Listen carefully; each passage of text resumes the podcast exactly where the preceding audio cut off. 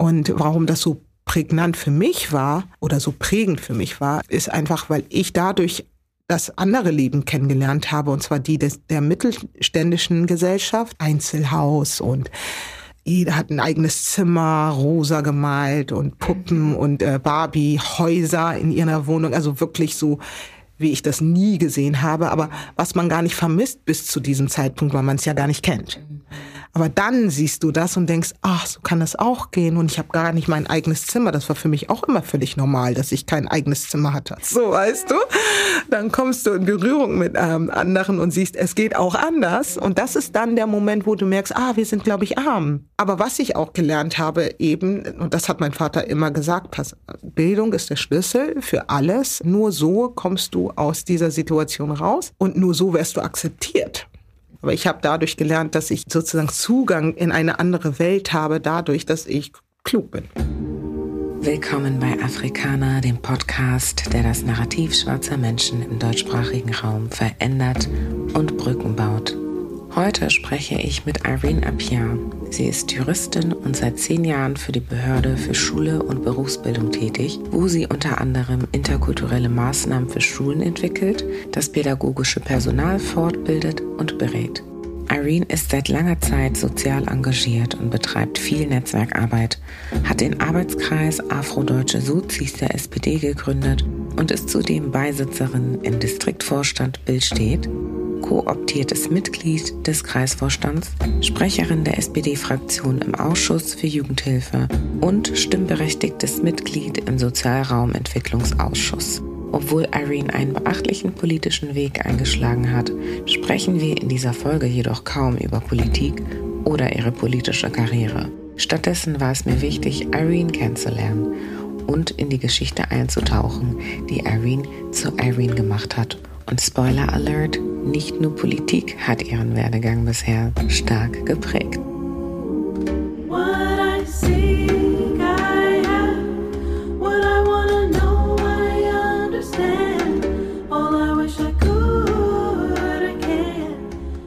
Hallo Irene, herzlich willkommen zum Podcast. Schön, dass du da bist. Vielen, vielen herzlichen Dank für die Einladung. Ich freue mich, heute hier zu sein. Ja, ich freue mich auch sehr. Und bevor wir starten, wie auch bei jedem anderen Gast, magst du dich einmal kurz vorstellen und uns sagen, wer du bist und was du so machst derzeit. Sehr gerne. Hallo, mein Name ist Irene Appia, geboren und aufgewachsen in Hamburg, genauer gesagt in Hamburg-Altona geboren aber groß geworden in Hamburg-Billstedt. Meine Eltern sind beide aus Ghana in den frühen 70ern nach Deutschland eingewandert und ja, dementsprechend deutsch-ghanaische Wurzel, Einzelkind, alleinerziehende Mama und ich bin Juristin von Grundausbildung, wenn man das so sagen darf, mhm. habe mich aber relativ schnell für einen anderen Berufsweg entschieden und bin seit 2010 für die Behörde für Schule und Berufsbildung in Hamburg tätig und nebenbei auch Kommunalpolitikerin. Mhm. Ja, sehr, sehr spannend. Und da ist ja noch so viel mehr, was du gemacht hast. das anpacken wir gleich. Ich hatte es aber schon in unserem Vorgespräch gesagt, dass wir uns, als wir uns letztes Jahr im Sommer circa war das, kennengelernt haben, da fielst du mir auf als eine sehr starke, sehr selbstbewusste, sehr bewusste Frau, aber auch eine Person mit sehr viel Leichtigkeit, mit sehr viel Unbeschwertheit, so ein bisschen und nicht nur so ein bisschen, also komplett fand ich, ne? also da fielst du wirklich auf in der Runde. Da waren wir nur für die Zuhörenden, da waren wir in einem, auf einem Event und ich durfte das moderieren mhm. und Irene war eine der Panel-Speakerinnen. Und genau, da bist du mir sehr, sehr in Gedächtnis geblieben. Und ich durfte aber auch erfahren, dass du nicht immer schon so warst und das würde ich super gerne einmal ja, mit dir herunterbrechen. Und da starten wir am besten, da wo wir immer starten, bei den Wurzeln, beim Elternhaus. Ja. Erzähl uns doch mal, wie kommt es erst einmal, dass deine Eltern in den 70ern nach Deutschland gekommen sind? Ja, also mein Vater war Studierender, also er ist nach Deutschland gekommen, um zu studieren. Und da fragt man sich natürlich, warum sucht er sich Deutschland aus? Ja. Also ich meine, er kommt aus Ghana und eigentlich liegt es nahe, ein Englisch englischsprachigen Raum sich auszusuchen, wo mhm. auch die meisten hin wollten. Das ist UK gewesen, nach England. Aber der Hintergrund ist, dass mein Vater schon einen Onkel hatte, der hier in Deutschland studiert hat. Mhm. Und seine Ziehmama, also die Schwester seiner Mutter, bei der er auch groß geworden ist, sie lebte in England zu dem Zeitpunkt und immer noch. Sie hatte ihn dann nach Deutschland geholt, um dann sein Studium hier fertig zu machen, also mhm. zu absolvieren. Meine Mutter parallel, die kannten sich natürlich nicht. Sie wiederum hat für die, Deu äh, ich sag schon die deutsche Lotterie, für die ghanaische Lotterie gearbeitet in, in Ghana und hatte das Privileg, ab und zu auch mal andere Länder zu besuchen, ist in England gewesen, wollte eigentlich auch nach England auswandern. Ihre Freundin hatte ihr versprochen, dass sie sie in Obhut nimmt und so wie es dann halt ist, sie flog dann nach England und rief sie an, als sie ankam und sie nahm das Telefon nicht ab. Und What? dann dachte sie, ja, wohin soll ich denn jetzt? Und zu dem Zeitpunkt in den 70ern, frühen 70ern, hatte Ghana ein Vertragsabkommen mit Deutschland abgeschlossen und so war die Einreise nach Deutschland visafrei. Mhm. Also hat sie dann gedacht, no gut, ich, dann schaue ich mir Deutschland mal an. Fand ich auch immer schon interessant und ist dann in Hamburg angekommen und am Hauptbahnhof traf sie dann gleich auf einen alten Bekannten und zwar der Freund ihrer Freundin in Ghana, also aus derselben Community. Und der war vor einigen Jahren nach Deutschland gereist und hatte so seine Freundin zurückgelassen und sich nicht mehr gemeldet. Und den traf sie direkt an der U-Bahn, Hauptbahnhof. Und er sagte, was machst du denn hier? Ja, wann bist du angekommen? Gerade eben. Wo wohnst du? Weiß ich noch nicht. Ich wollte mir ein Hotel raussuchen. Und dann sagte er, komm mit. Und hm. so ist sie im Studentenheim gelandet und hat einen Tag später dann meinen Vater kennengelernt. Wow. Was für, also was für Zufälle können wir vielleicht sagen, ne? was für Gegebenheiten und die dann auch so direkt nacheinander folgend, ne? Ja. Sehr spannend. So, ja, also beide in Deutschland angekommen, sich dann auch ja, irgendwann entschieden, dafür zusammenzubleiben. Meine Mutter ist dann wieder ausgereist, zurück nach Ghana und man ist in Kontakt geblieben und dann war klar, okay, sie will zurück nach Deutschland und so kam sie dann zurück und dann, das ist die Geschichte vor meiner Geburt mhm. sozusagen und wie gesagt, ich bin in Hamburg-Altona geboren, in Stellingen haben wir zu dieser Zeit gewohnt und das Lustige ist, es war ja eine Studentenwohnung. Und wir sind dann aus der Studentenwohnung, die äh, sozusagen aus vier Zimmern, glaube ich, bestand, wo auch mehrere Studierenden wohnten, ausgezogen. Die Wohnung gehörte Otto Walkes, also der ja, bekannte Komödiant. Ja. Und haben dann eine Wohnung in Billstedt bekommen. Also von meinem achten Monat Lebensjahr an äh, lebte ich dann in Hamburg-Billstedt. Okay. Wow. Und die haben also die ganze Zeit in dieser Studentenwohnung gelebt, ja? Also bis sie dich sogar noch bekommen haben. Genau, meine Mutter wow. war genervt. Mhm. das glaube ich, ja. Das heißt, sie war immer unter Leuten, unter Leute gewesen, ne? Ja. Und es war bestimmt auch mal schön, alleine zu ja. leben und die Familie alleine großzuziehen doch, oder die doch. Kinder, genau. Aber du hast ja auch gesagt, du bist Einzelkind geblieben, was ja, ja recht ungewöhnlich ist ne, ja. ne, für eine afrikanische, eine ghanaische Familie. Ja. Also war das einfach so. Ja, deine Eltern wollten dann auch nicht mehr oder wie hat sich das? Doch, also ehrlich gesagt, mein Vater wollte immer mehr Kinder. Mhm. Meine Mutter hatte eine andere Einstellung. Sie war ja eine von drei Kindern, eigentlich fünf, zwei sind verstorben. Mhm. Und sie war die älteste und kam nicht aus einer stabilen Familie oder Familienhaushalt. Ihr Vater war relativ früh gegangen, hat, hat die Familie verlassen. Die Mama war eine sehr soziale Person, die mit allen und jeden gut zusammenkam. Das heißt, es waren ständig Menschen um sie herum, aber sie waren arm. Mhm. Und meine Mutter hat immer so ein wenig die Mutterfunktion übernommen in dieser Rolle, also in diesem Haushalt, und hat eigentlich nie verstanden, warum ihre Mutter drei Kinder hat, wenn sie kein Geld hat. Mhm. Und deswegen war für sie klar, ich möchte lieber eins haben und das richtig versorgen, mhm. als zu viele Kinder, die irgendwie alle nichts irgendwie richtig bekommen. Und sie hat mhm. sehr, also sie war sehr ähm, ehrgeizig und wollte auch immer mehr vom Leben. Mhm. Aber die Umstände, in denen sie groß geworden ist, haben das immer erschwert. Mhm. Also wenn sie das immer beschreibt, sagte sie, ja, wir haben auf vielen Verandern geschlafen mhm. oder wurden oft verjagt. Und das war nicht ihre Vorstellung. Ja, ich finde, es ist ja auch eine sehr persönliche Sache. Ne? Ja. Und manchmal und ich habe das ja selber auch gerade gesagt, dass das ungewöhnlich ist, weil wir sind es ja gewohnt. Ne? Also wir, wir sind es gewöhnt, dass schwarze oder afrikanische Familien viele Kinder haben und so. Und bei meinen Eltern war es ja nicht anders. Ich mhm. bin eine von zehn. Okay. und auf der anderen Seite finde ich es aber auch schön, zu, dieses Bewusstsein auch zu haben, für sich zu entscheiden und das auch zu erklären und für andere erklären zu können, weil ich glaube, oft bleibt es bei diesem, ah, du hast so viele Kinder, ah, cool. Und das war's, ne? Mhm. Aber klar, wie kommst du klar auch mit den Kindern? Ne? Das ist ja auch eine ja.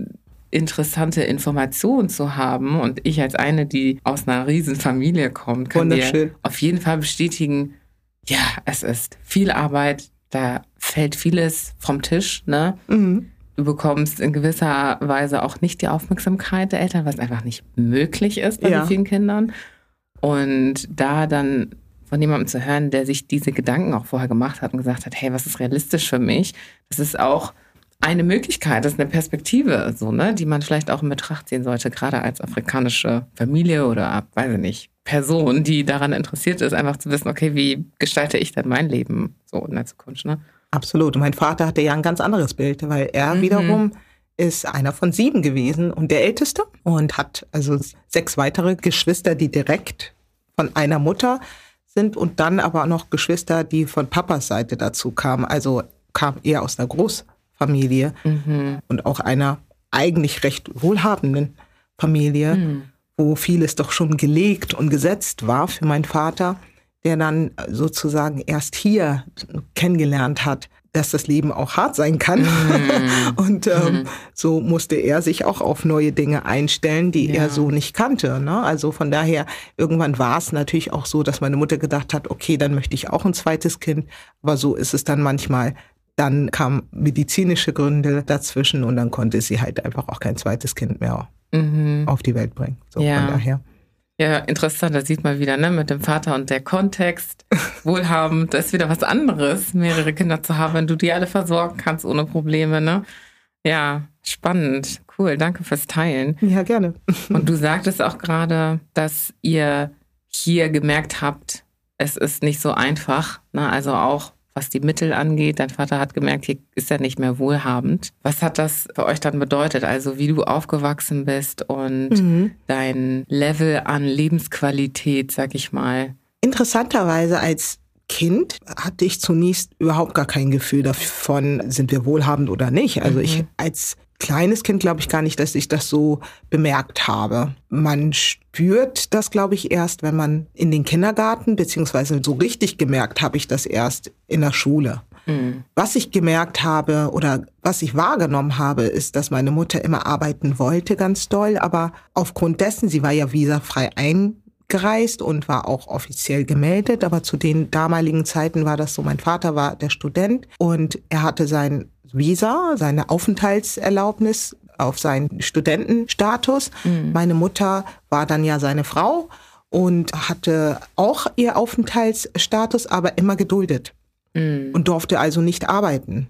Mhm. Und sie wollte halt immer arbeiten. Also ich, was ich noch richtig erinnere, ist immer das Bestreben von ihr, sich Jobs zu suchen, diese beim Arbeitsamt zu melden und dann immer gesagt zu bekommen, dass sie den Job nicht kriegen könnte, weil es andere Bewerber gab. Also es ist ein Job, den sie sich selbst gesucht hat. Und dann galt ja damals noch diese Vorzugsregelung. Das heißt erstmal Deutsch, wenn kein Deutscher da war, dann ein Europäer. Und wenn ein Europäer den Job auch nicht wollte, und dann erst der Drittstaatler. Mhm. So hat sie meistens diese Jobs, die sie eigentlich gesucht hat, gar nicht bekommen. Mhm.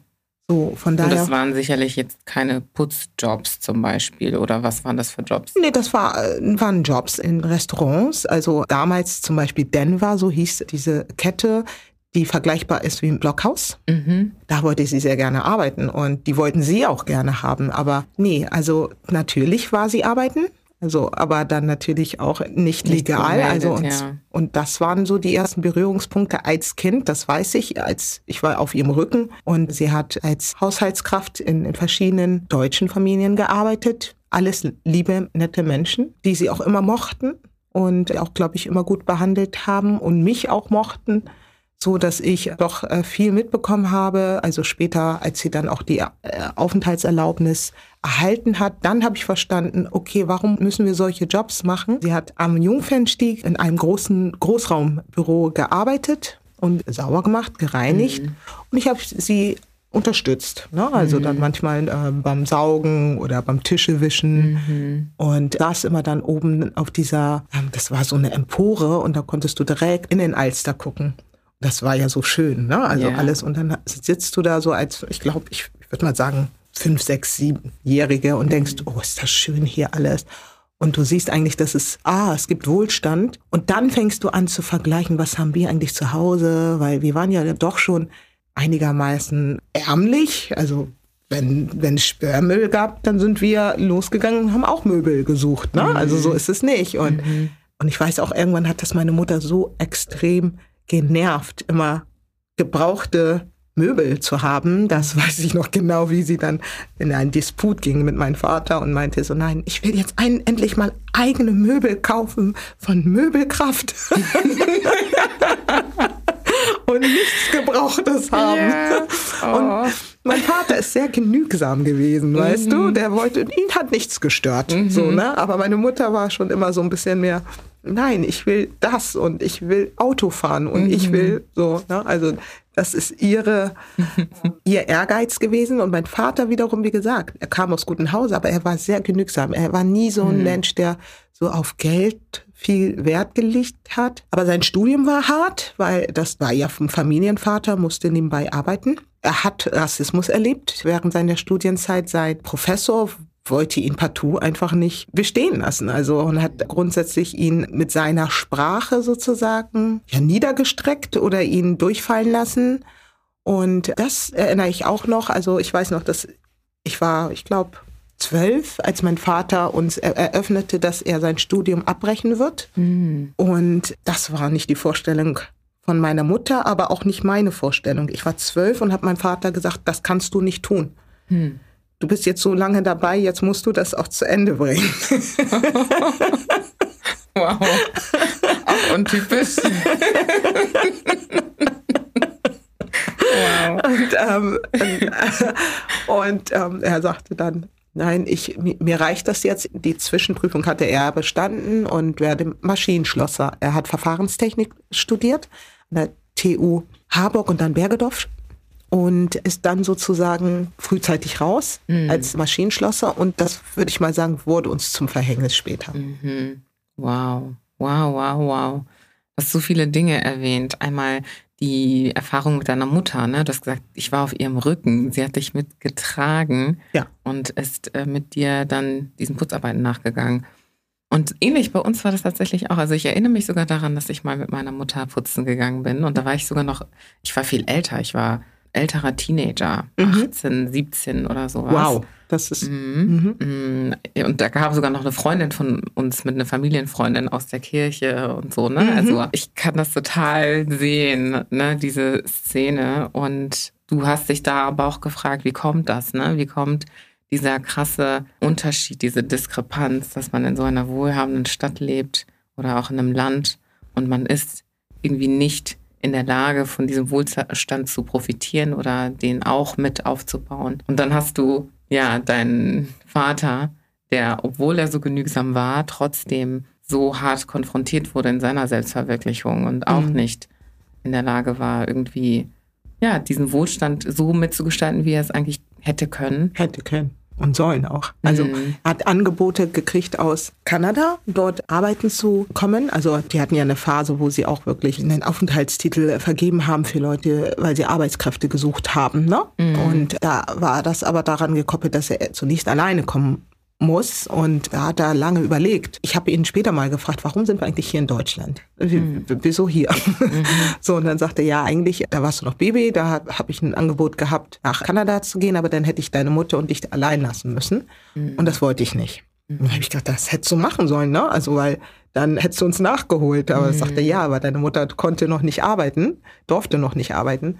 Und daher wusste ich, ich kann euch nicht zurücklassen. Und ich ja, dachte, okay. Und warum habe ich das gefragt? Weil ich gedacht habe, irgendwann, ja, Deutschland ist irgendwie kühl und irgendwie kommen wir hier nicht, werden wir hier nicht angesehen als dazugehörig. Mhm. Das ist ja dann, wenn man als junger Teenager überhaupt fragt, wieso sind wir eigentlich hier gelandet? Ja. ja weil wie gesagt, meine, mein Vater hat Geschwister gehabt, die waren überall sonst. Also die meisten meiner Tanten und Onkel waren ja in Holland, mhm. in UK und in Amerika, also in, in Texas und New York. Mhm. Und wir sind die einzigen, die in Deutschland sind. Mhm. Von meinem Vaters Seite. Ja, und von daher habe ich nie verstanden, warum sind wir eigentlich alle, warum sind wir hier und alle anderen sind woanders. Was aber auch Fakt ist, viele von seinen Geschwistern waren zuerst bei uns in Deutschland und sind dann mhm. von dort aus weiter. Auch wegen dieser Restriktionen hier. Wegen der Restriktionen. Mhm. Die haben keinen Fuß fassen können mhm. und äh, naja, Dokumente und all das, das hat das erschwert. Also haben die gedacht, nein, dann ziehen wir weiter. Mhm.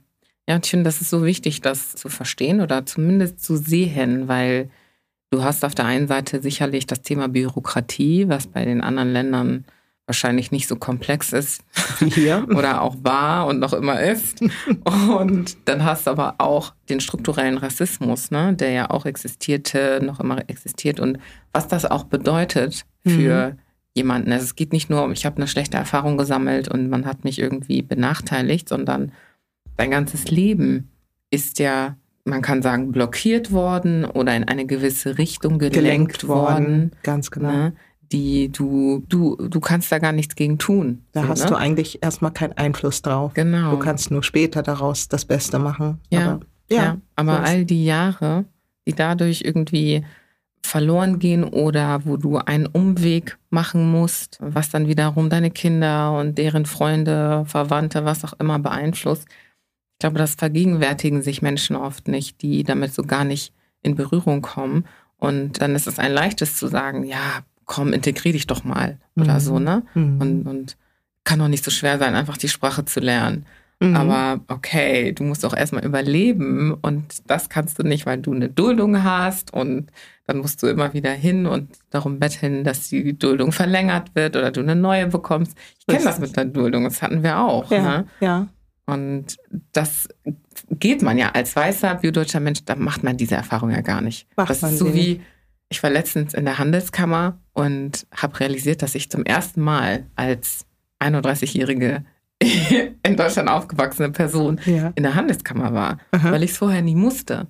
Ja. Und es ist genau das gleiche Ding. Du musst diese Dinge nicht durchmachen und deswegen kannst du dir nicht vorstellen, wie sieht es da drin aus, wo ist die Toilette, wer arbeitet dort, ist es hell, ist es dunkel, wie fühlt man sich. Hm. Ne? Absolut. Also, Absolut. Ja. Und wo du das gerade erwähnst, was uns mit dem Deutsch lernen, ne? Also äh, das ist richtig. Ich bin aber wiederum in einer Zeit groß geworden, wo die Community ja sehr klein war. Also mhm. klein in dem Sinne, dass wir waren noch nicht Tausenden von Menschen hier, sondern Community speiste sich so aus mehreren Communities und nicht nur die Ghanaren, sondern die Schwarzen. Mhm. Studierenden und ihre Nachzüglern, die dann nicht nur in Hamburg waren, sondern in Bremen, in Hannover und teilweise aus Berlin kamen. Und das war eine Community. Wenn es eine Veranstaltung gab, dann waren alle zusammen dort. Das heißt, wir kannten uns alle. Mhm. Und was auch prägnant oder so sehr prägend ist, dass viele von denen alle Deutsch können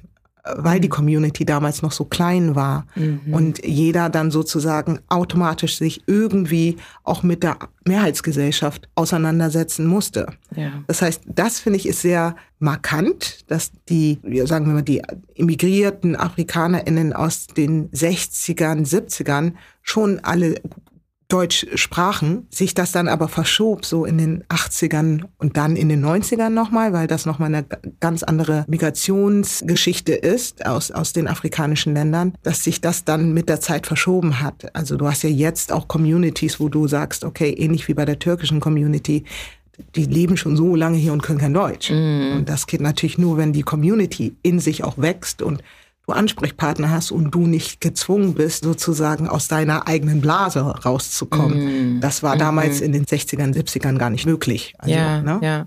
Okay, das heißt also, Menschen, die hierher kamen, in den 70ern erst einmal, so die, ich will nicht sagen die ersten, aber schon so mit unter den ersten, die migriert sind und bewusst sich hier etablieren wollten, haben die Sprache gelernt, mussten ja mit der Kultur auch zurechtkommen und haben dann aber auch gemerkt, wie schwierig das ist und wollten dann aber auch den Nachzüglern, wie du gesagt hast, dabei helfen, es leichter zu haben und haben sie dann unterstützt darin, sich hier zu etablieren. Und du hattest, glaube ich, bei dir ist es ja auch so gewesen, dass dein Vater anderen schwarzen Ghanaren auch geholfen hat, ne, mit ihren Behördengängen, Briefen, was genau. auch immer, übersetzt hat und so weiter, damit sie es leichter haben. Ganz genau. Mhm. Steuererklärungen und all solche Sachen. Ne? Also, mhm. Also und besonders eben die Briefe für die Behörden. Mhm. Gott, ja, kann ich auch Lieder von singen. weißt du, das also ständig. Es waren immer Leute bei uns. Ne? Mhm. Also und ob Montag, ob Wochenende. Ja. Es, es waren immer Menschen da und man wow. muss einfach wissen, ich bin in Billstedt groß geworden, in, dam in damaligen Verhältnissen, wo in unserem Haus auch noch, äh, also schon die Rocker-Szene gelebt hat. Äh, nachts haben wir manchmal gar nicht geschlafen, weil es mhm. irgendwie, irgendwie klirrte dann unten doch die Haustür, das Glas wurde wieder eingeschlagen. Ähm, wow. Oder sie schrien rum und waren, na, also es war immer irgendwie, oder die Polizei war wieder im Hause, weil sie irgendwie die rausholen wollten. So, also das waren so die üblichen Verhältnisse, in denen ich groß geworden bin. Und dann morgens aufstehen in die, in die, in die Schule, ne? So, mhm. und dann, okay.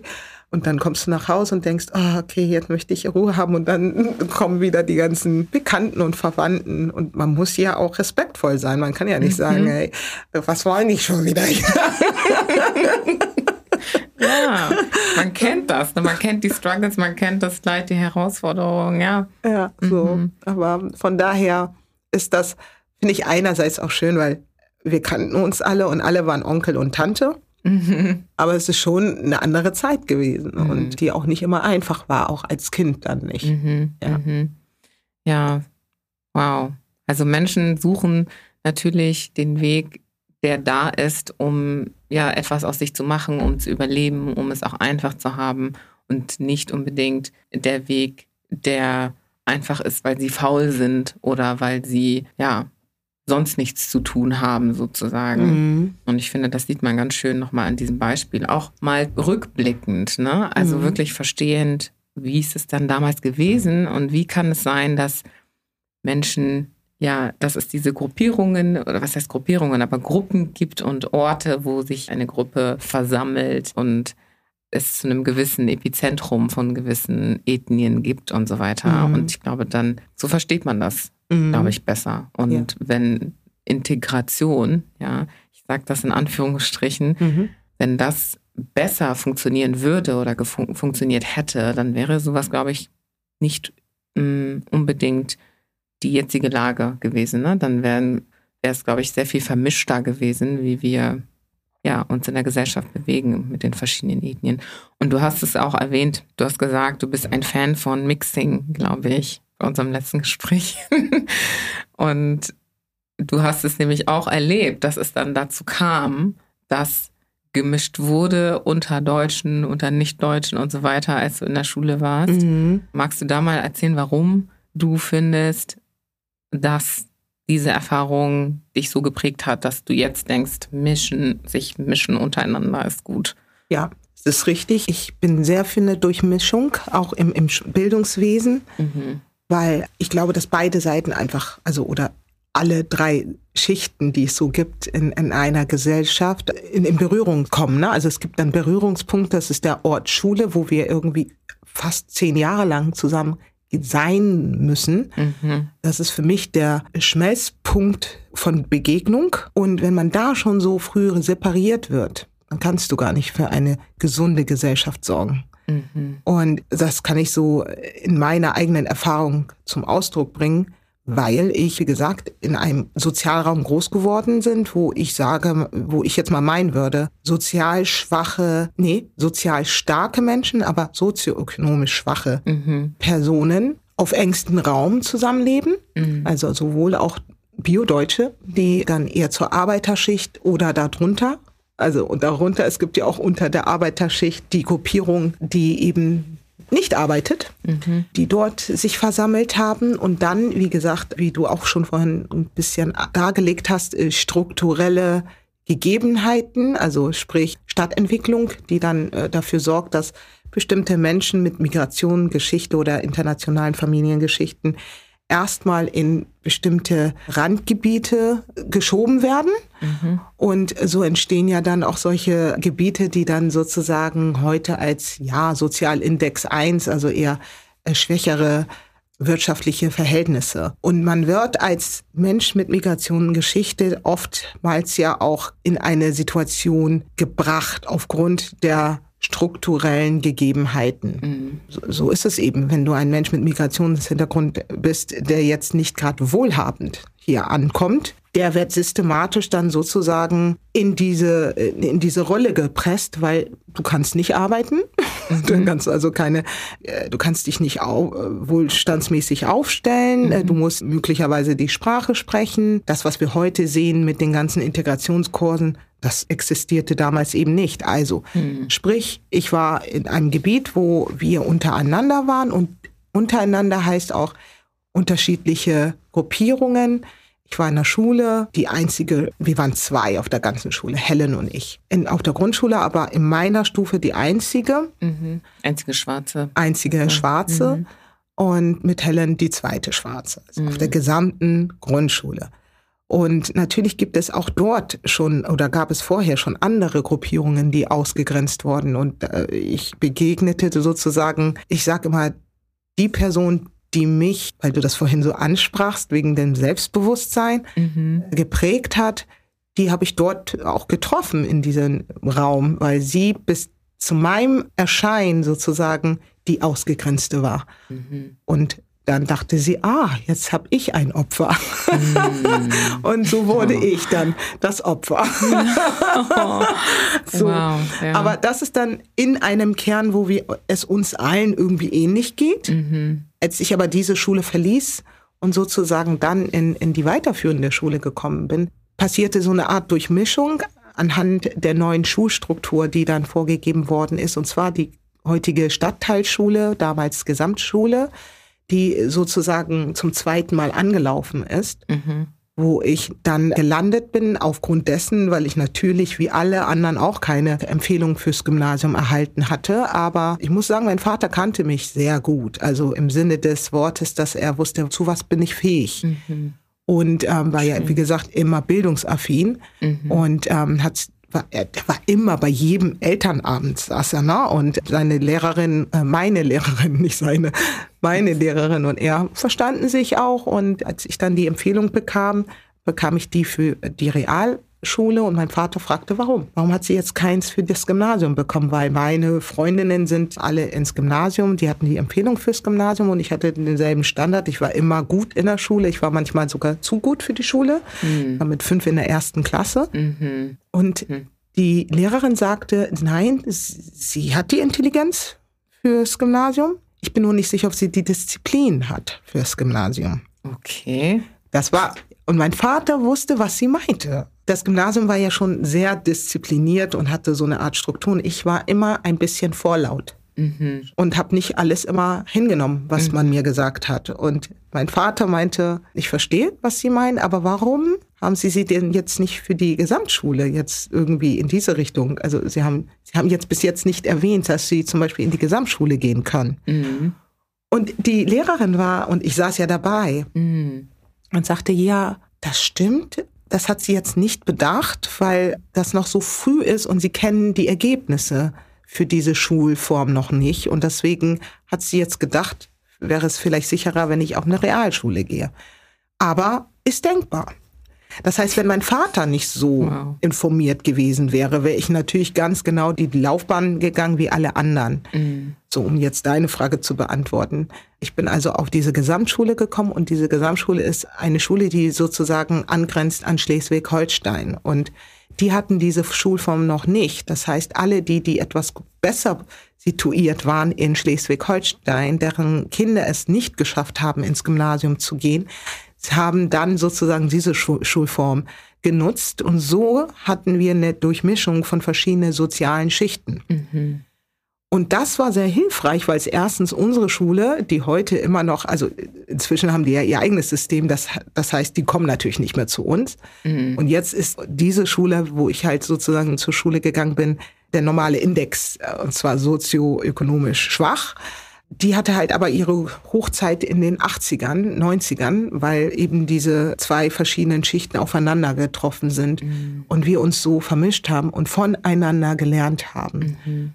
Und warum das so prägnant für mich war oder so prägend für mich war, ist einfach, weil ich dadurch das andere Leben kennengelernt habe, und zwar die des, der mittelständischen Gesellschaft, Einzelhaus und jeder hat ein eigenes Zimmer, rosa gemalt und Puppen mhm. und äh, Barbie-Häuser in ihrer Wohnung. Also wirklich so, wie ich das nie gesehen habe, aber mhm. was man gar nicht vermisst bis zu diesem Zeitpunkt, weil man es ja gar nicht kennt. Mhm. Aber dann siehst du das und denkst, ach, so kann das auch gehen und ich habe gar nicht mein eigenes Zimmer. Das war für mich auch immer völlig normal, dass ich kein eigenes Zimmer hatte. Ja. Ja. Aber dann kommst du mit äh, anderen in Berührung.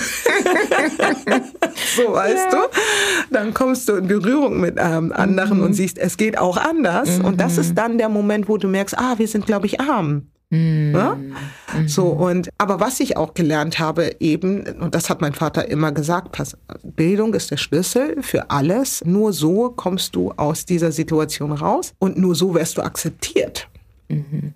Und das ist etwas, was ich wirklich so auch erlebt habe, dass die Eltern meiner Freundinnen, die natürlich wohlhabender waren, eigentlich das nur geduldet haben, dass ich mit ihren Kindern spiele, weil ich klug war und ihren Kindern sozusagen auch geholfen habe, schulisch. Also mit Hausaufgaben und Mit sowas. Hausaufgaben okay. und sie auch motiviert hatte. Und wow. ja. dann ja, sind wir halt befreundet, dann darf sie auch bei uns mal übernachten und so. Aber wehe, ihre Tochter wollte bei uns übernachten, mhm. in Billstedt, Sonnenland. Also das war dann schon problematisch. Wobei, man muss auch sagen, eine von, meiner Freund, von meinen Freundinnen Beide Eltern waren Polizisten im PK 42 Billstedt. Also, ne?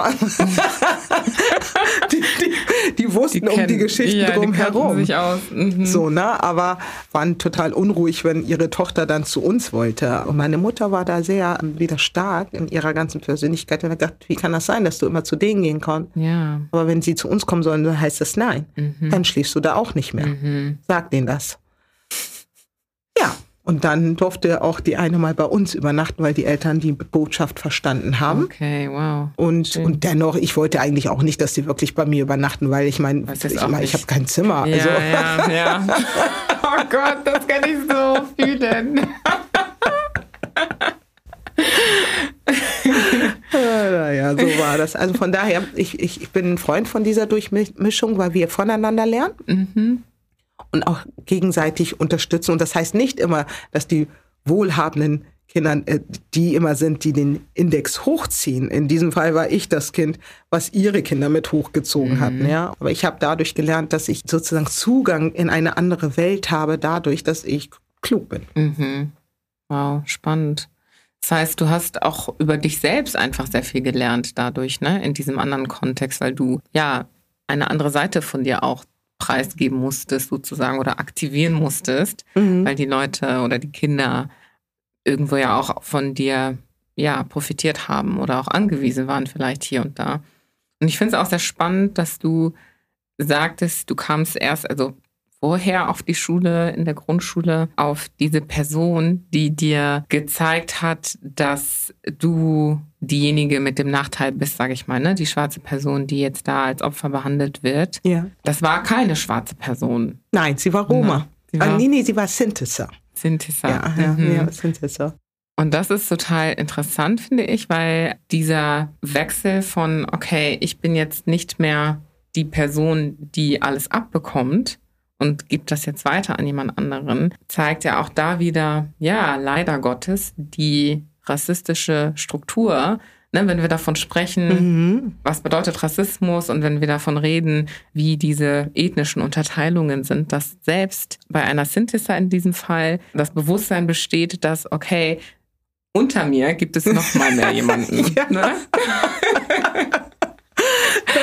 Also das ist, das ist doch echt erstaunlich, oder? Ja. Also das sich mal vergegenwärtigen. Ja. So, wir alle haben irgendwelche Struggles, ne? Man spricht dann ja auch immer davon, ja, Mensch, mit Migrationsgeschichte und so, wir machen alle irgendwie das Ähnliche oder Gleiche durch. Mhm. Nein, Nein du merkst auch da, gibt es das Bewusstsein und die Menschen wissen genau, mhm. dass es diese Abstufungen gibt. Die gibt ne? es. Die gibt es. Ich habe lange gedacht, dass wir die Kette, also wenn es eine Abstufung von Men Menschen Dasein gibst, dass wir äh, die letzte Stufe sind an, mhm. an, an der Menschheit, die, mhm. die noch gerade Mensch ist oder vielleicht auch gar nicht mehr Mensch ist. Das war so die Rangfolge für mich, also ganz klar. Es gibt ne, so verschiedene, ja, die Asiaten, dann äh, ne, die, die Südländer muslimischen und dann dachte ich, kommen Roma Sinti und dann kommen wir. Mhm. Und wenn ich sage die Südländer, dann meine ich ja auch alle Südamerikaner und all mhm. die Gruppen, ja. Aber die Wahrheit ist äh, tatsächlich inzwischen, also vielleicht nicht zu unseren Zeiten, aber die Roma-Gruppe, die Gruppe, Gruppe Roma und Sinti, wir haben uns lange auseinandergesetzt, ne? Also weil ich immer gesagt habe, nein, wir sind die Letzten in der Kette. Mhm. Und die sagt, nein, nein, wir sind die Letzten in der Kette. So. so, ja. aber im Nachhinein habe ich nachgeguckt und sehe ein, ein bisschen, es geht denen tatsächlich etwas schlechter als mhm. uns. Und was ähm, glaubst du, woran das liegt? Es, äh, auch selbst bei uns Schwarzen ist das ja im Kopf, dass gerade, ähm, wir, wir nennen sie ja dann die Gypsies, mhm. dass sie halt unterwegs sind, nicht arbeiten wollen. Mhm. Und weit verbreitet ist sozusagen, ja, sie, sie wollen nicht arbeiten und äh, sie, sie stehlen. Mhm. Selbst wir haben ja auch so eine Projektion mhm. über nicht unbedingt die hier vor Ort sind, weil wir dann schon wieder sagen, okay, die sind für uns ja weiß, so, mhm, ne? Mhm. Aber wenn wir richtig drüber nachdenken, auf dem afrikanischen Kontinent, wenn wir sagen Gypsies oder so, dann wissen wir auch, okay, das sind die, die von Land zu Land ziehen, die mhm. haben nicht mhm. wirklich eine Heimat und sie nehmen mit, was sie mitnehmen können und sie arbeiten nicht. So. Mhm. Diese Betrachtungsweise. Ich würde behaupten, hier in Deutschland sind wir trotzdem die Letzten. Mhm. Aber wenn man das global betrachtet, mhm. ähm, dann würde ich schon sagen, ja, da ist was dran. Mhm. Und woran liegt das?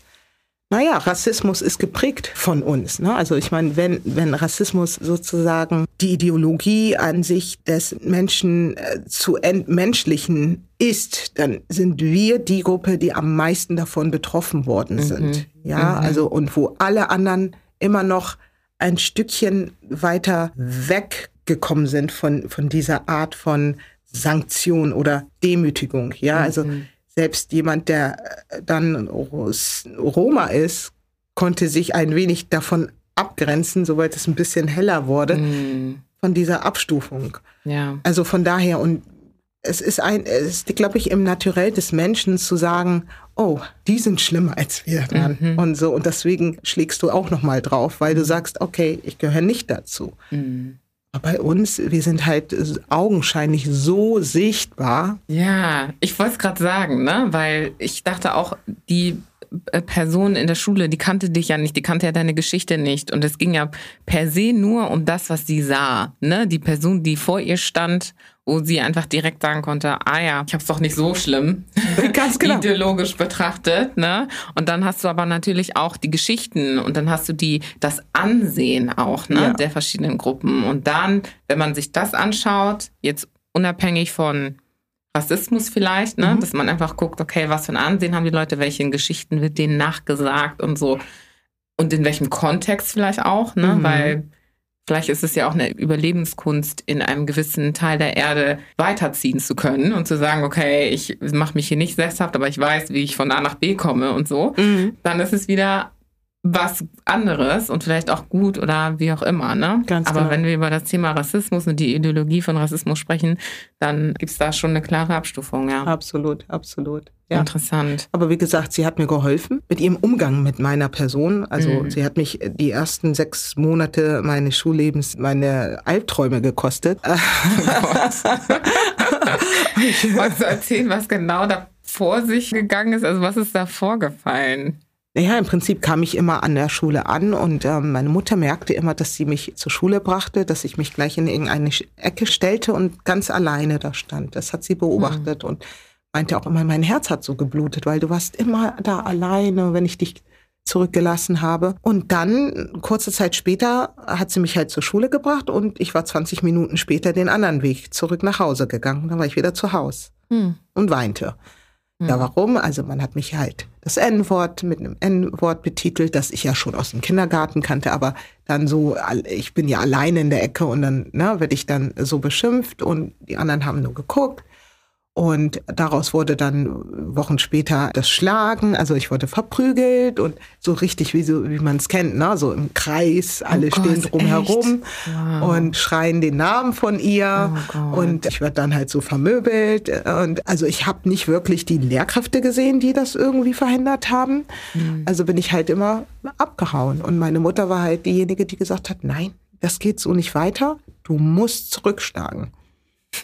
Ich hatte aber Angst vor ihr, weil sie war korpulent. Ich, und, und du musst dir vorstellen, während wir in diesem Kreis waren, wo ich verprügelt wurde, das Hochhaus gegenüber dieser Schule war das Hochhaus ihres Elternhaus. Also, mm. das heißt, die Mama stand auf dieser Veranda immer oben und hat zugeguckt, oh während sie mich verprügelt hat. Wow.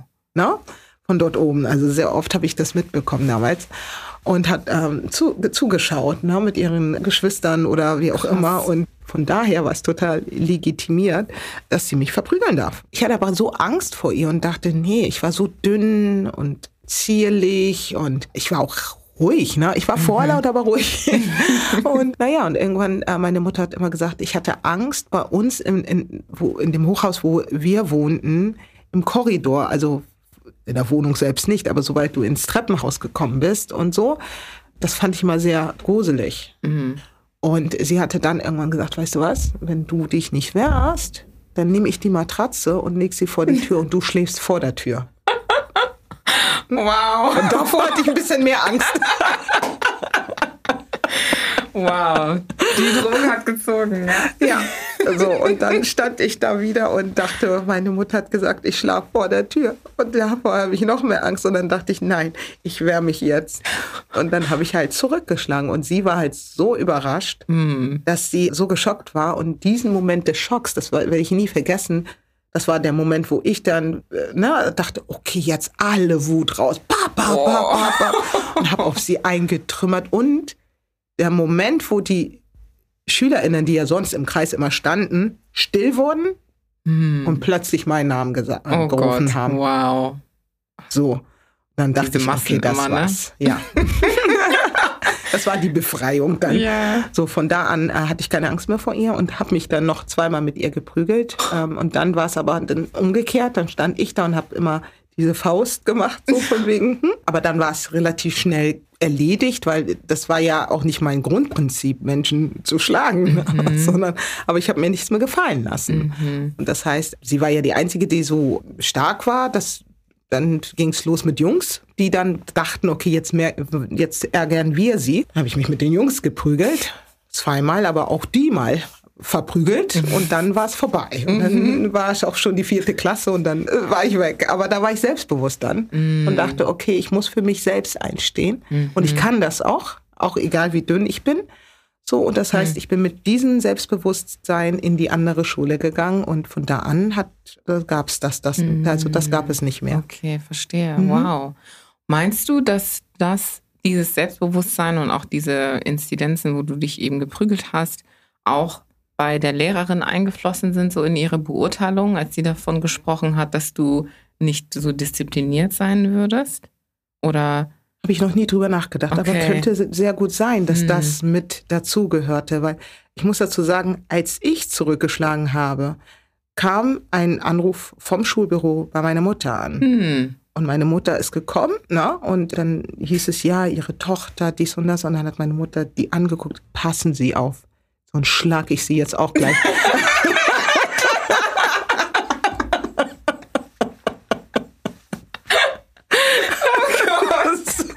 weil sie gesagt oh hat, mein Kind kam hier ein halbes Jahr lang ja. angehört und keiner von ihnen hat mich angerufen und gesagt, kommen Sie mal bitte, ja. das und das ist passiert. Ich habe ihr gesagt, sie soll zurückschlagen und wenn sie nicht aufpassen, schlag ich sie auch gleich. Das heißt, meine Mutter war das letzte Mal dann da. Ja. So und äh, vielleicht ein, zwei Mal noch zu Schulveranstaltungen, aber sie war nie bei Elternabenden, mhm. weil man hatte ihr dann, äh, mein Vater gesagt, dass meine Mutter nicht kommen darf. Oh Gott.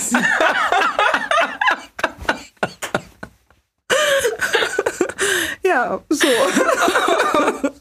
so war das. Oh mein Gott, wow. Wow. also, ich bin schockiert, weil ich meine, wenn man sich die Verzwickungen anschaut, ja, die einzelnen Ereignisse, die dazu geführt haben, dass das so wird. Ja. Also es war ja nicht so, dass du dir das ausgesucht hast, dass du eine Person ne, warst, die irgendwie Randale macht und sowieso total ungezügelt und so weiter. Und wenn da einfach ein bisschen mehr Aufmerksamkeit gegeben würde und auch gerechte Aufmerksamkeit ne, von Seiten der Schule, dann hätte man solche Dinge vielleicht zum einen komplett unterbunden mhm. und zum anderen viel besser darüber urteilen können, was jetzt der richtige Weg ist oder ne, wie, ob es irgendwelche Verhaltensprobleme gibt oder sowas. Mhm. Und das ist so das Thema, ne, was so ein bisschen wie ein roter Faden ist mit der Bildung, also dem Bildungsinstitut und wie noch immer ja so ein Mangel an Kompetenz ja. existiert, darüber wirklich vernünftig mit Kindern umzugehen und da zu sein, wenn es wirklich ausschlaggebend ist. Ne? Und auch, ja, vernünftig zu urteilen. So, was ist wirklich hier Sache?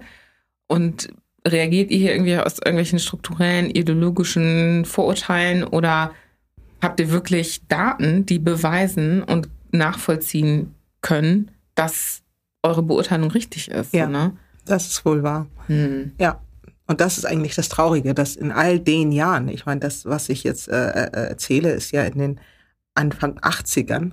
Mhm. Und das ist heute nach wie vor sogar verstärkter, finde ich, ja. ähm, so sehr vom Elternhaus abhängig gemacht wird. Ja. Ein Bildungsverlauf. Ne?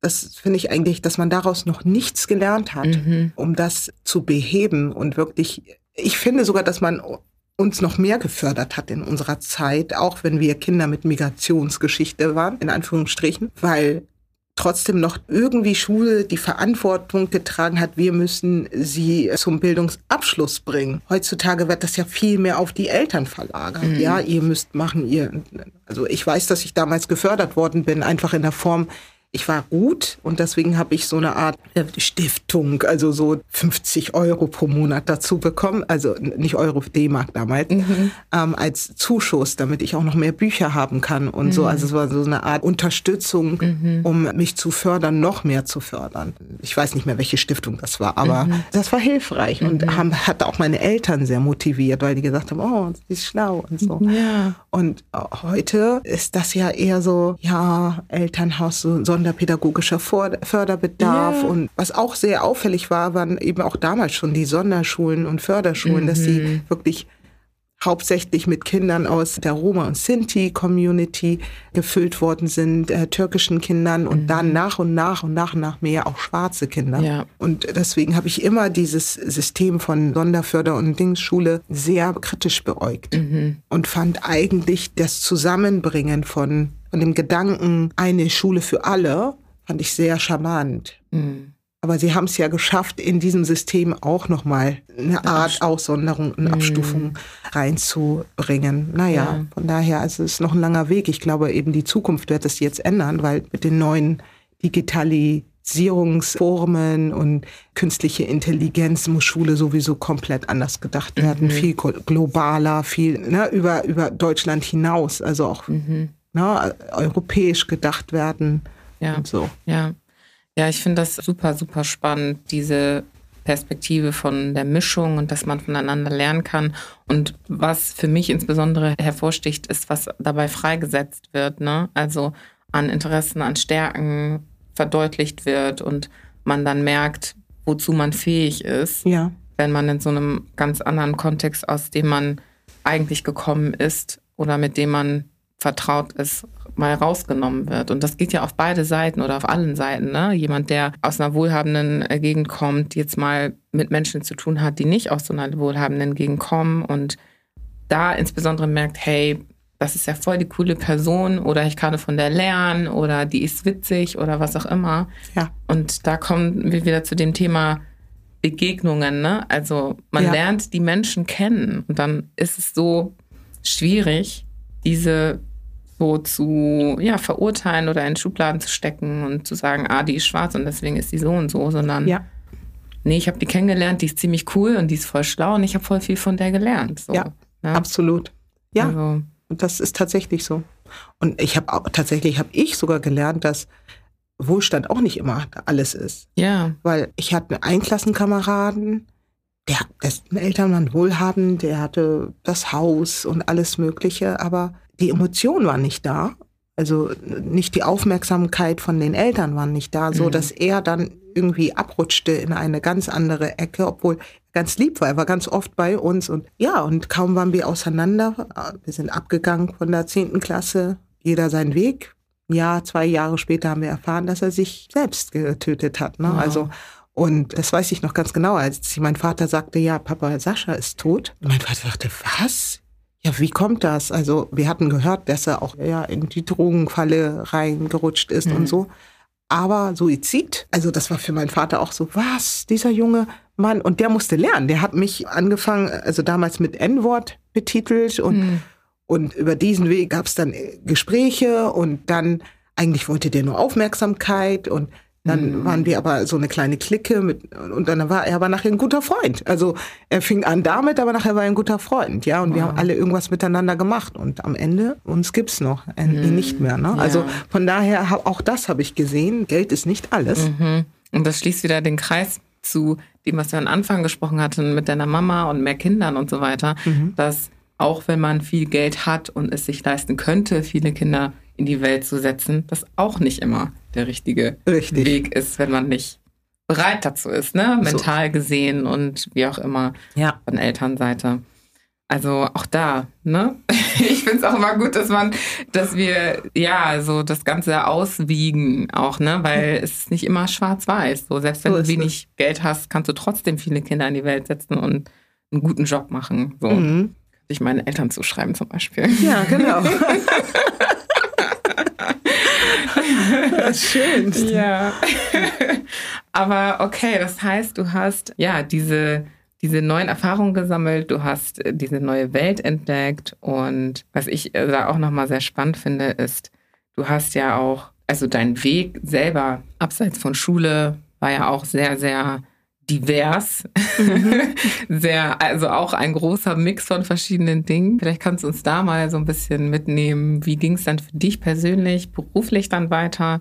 Und welche Kapitel hast du da so unterwegs mhm. durchlaufen? Tatsächlich wollte ich, seitdem ich zehn Jahre alt war, Anwältin werden. Und das lag mhm. daran, dass es damals LA Law gab und die immer so schicke Klamotten anhatten und die Frauen auch immer so wortgewandt waren und pfiffig. Die Menschen dann so trotzdem ne, so äh, unterlegen, unterlegt haben mit ihrem Verstand. Und mhm. deswegen war für mich klar, ach, das möchte ich werden. So. Und ähm, das war so lange für mich klar, bis ich irgendwie in der Jugend, weißt du, Teenager, wir sind alle unterwegs gewesen, waren in Clubs, haben Verein, Hip-Hop war so die Kultur und so.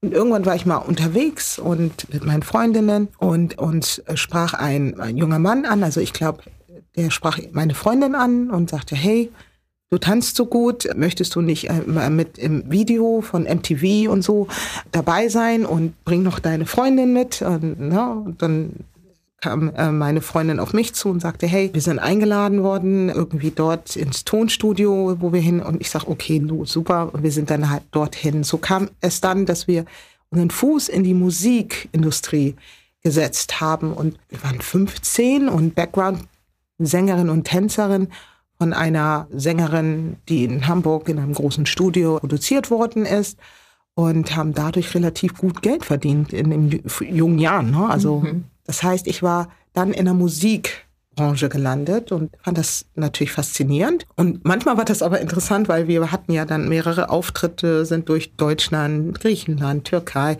Also wow gereist. Das durftest du damals? Was, was war denn mit der Schule? Ja, also, mein, also das war ja meistens immer am Wochenende alles. Ah, ja. Und ähm, das Interessante war, mein Vater fand es gar nicht so toll, weil er dachte so, oh Gott, die kommt mit Drogen in Berührung. Mm, ne? Also Musik, mm. für meinen Vater war Musikbranche gleich Drogen. So. oh Mann. Und ich meinte, nein, ich, also er fand das nicht so toll, mhm. aber er, fand, er sah ja auch, dass ich irgendwie gut Geld verdiente. Mhm gut. Und äh, ich habe mich vom Wesen nicht verändert. So. Und er hat halt zu mir gesagt, solange deine Noten nicht irgendwie gefährdet werden oder schlechter werden, mhm. kannst du machen. Also mein Vater, meine Eltern waren sehr liberal immer schon. Ne? Also die hatten immer zu mir gesagt, solange deine Noten nicht darunter leiden, mhm. darfst du machen, was du gerne machen möchtest. Mhm. Und ich habe genau diese Worte festgehalten und auch alles gemacht, dass meine Noten so bleiben. Besser wurden sie auch nicht unbedingt, aber sagen, sie ja. Hauptsache das, ja. genau. So, und von daher durfte ich das machen. Und es war halt meistens an den Wochenenden, so dass ich relativ bald dachte, so, Musikbranche ist auch interessant. Und wir hatten halt auch einen Tourmanager, einen Manager, einen Manager und einen Tourmanager. Aber der Manager war interessant, weil wir haben uns da einen abgetanzt und so.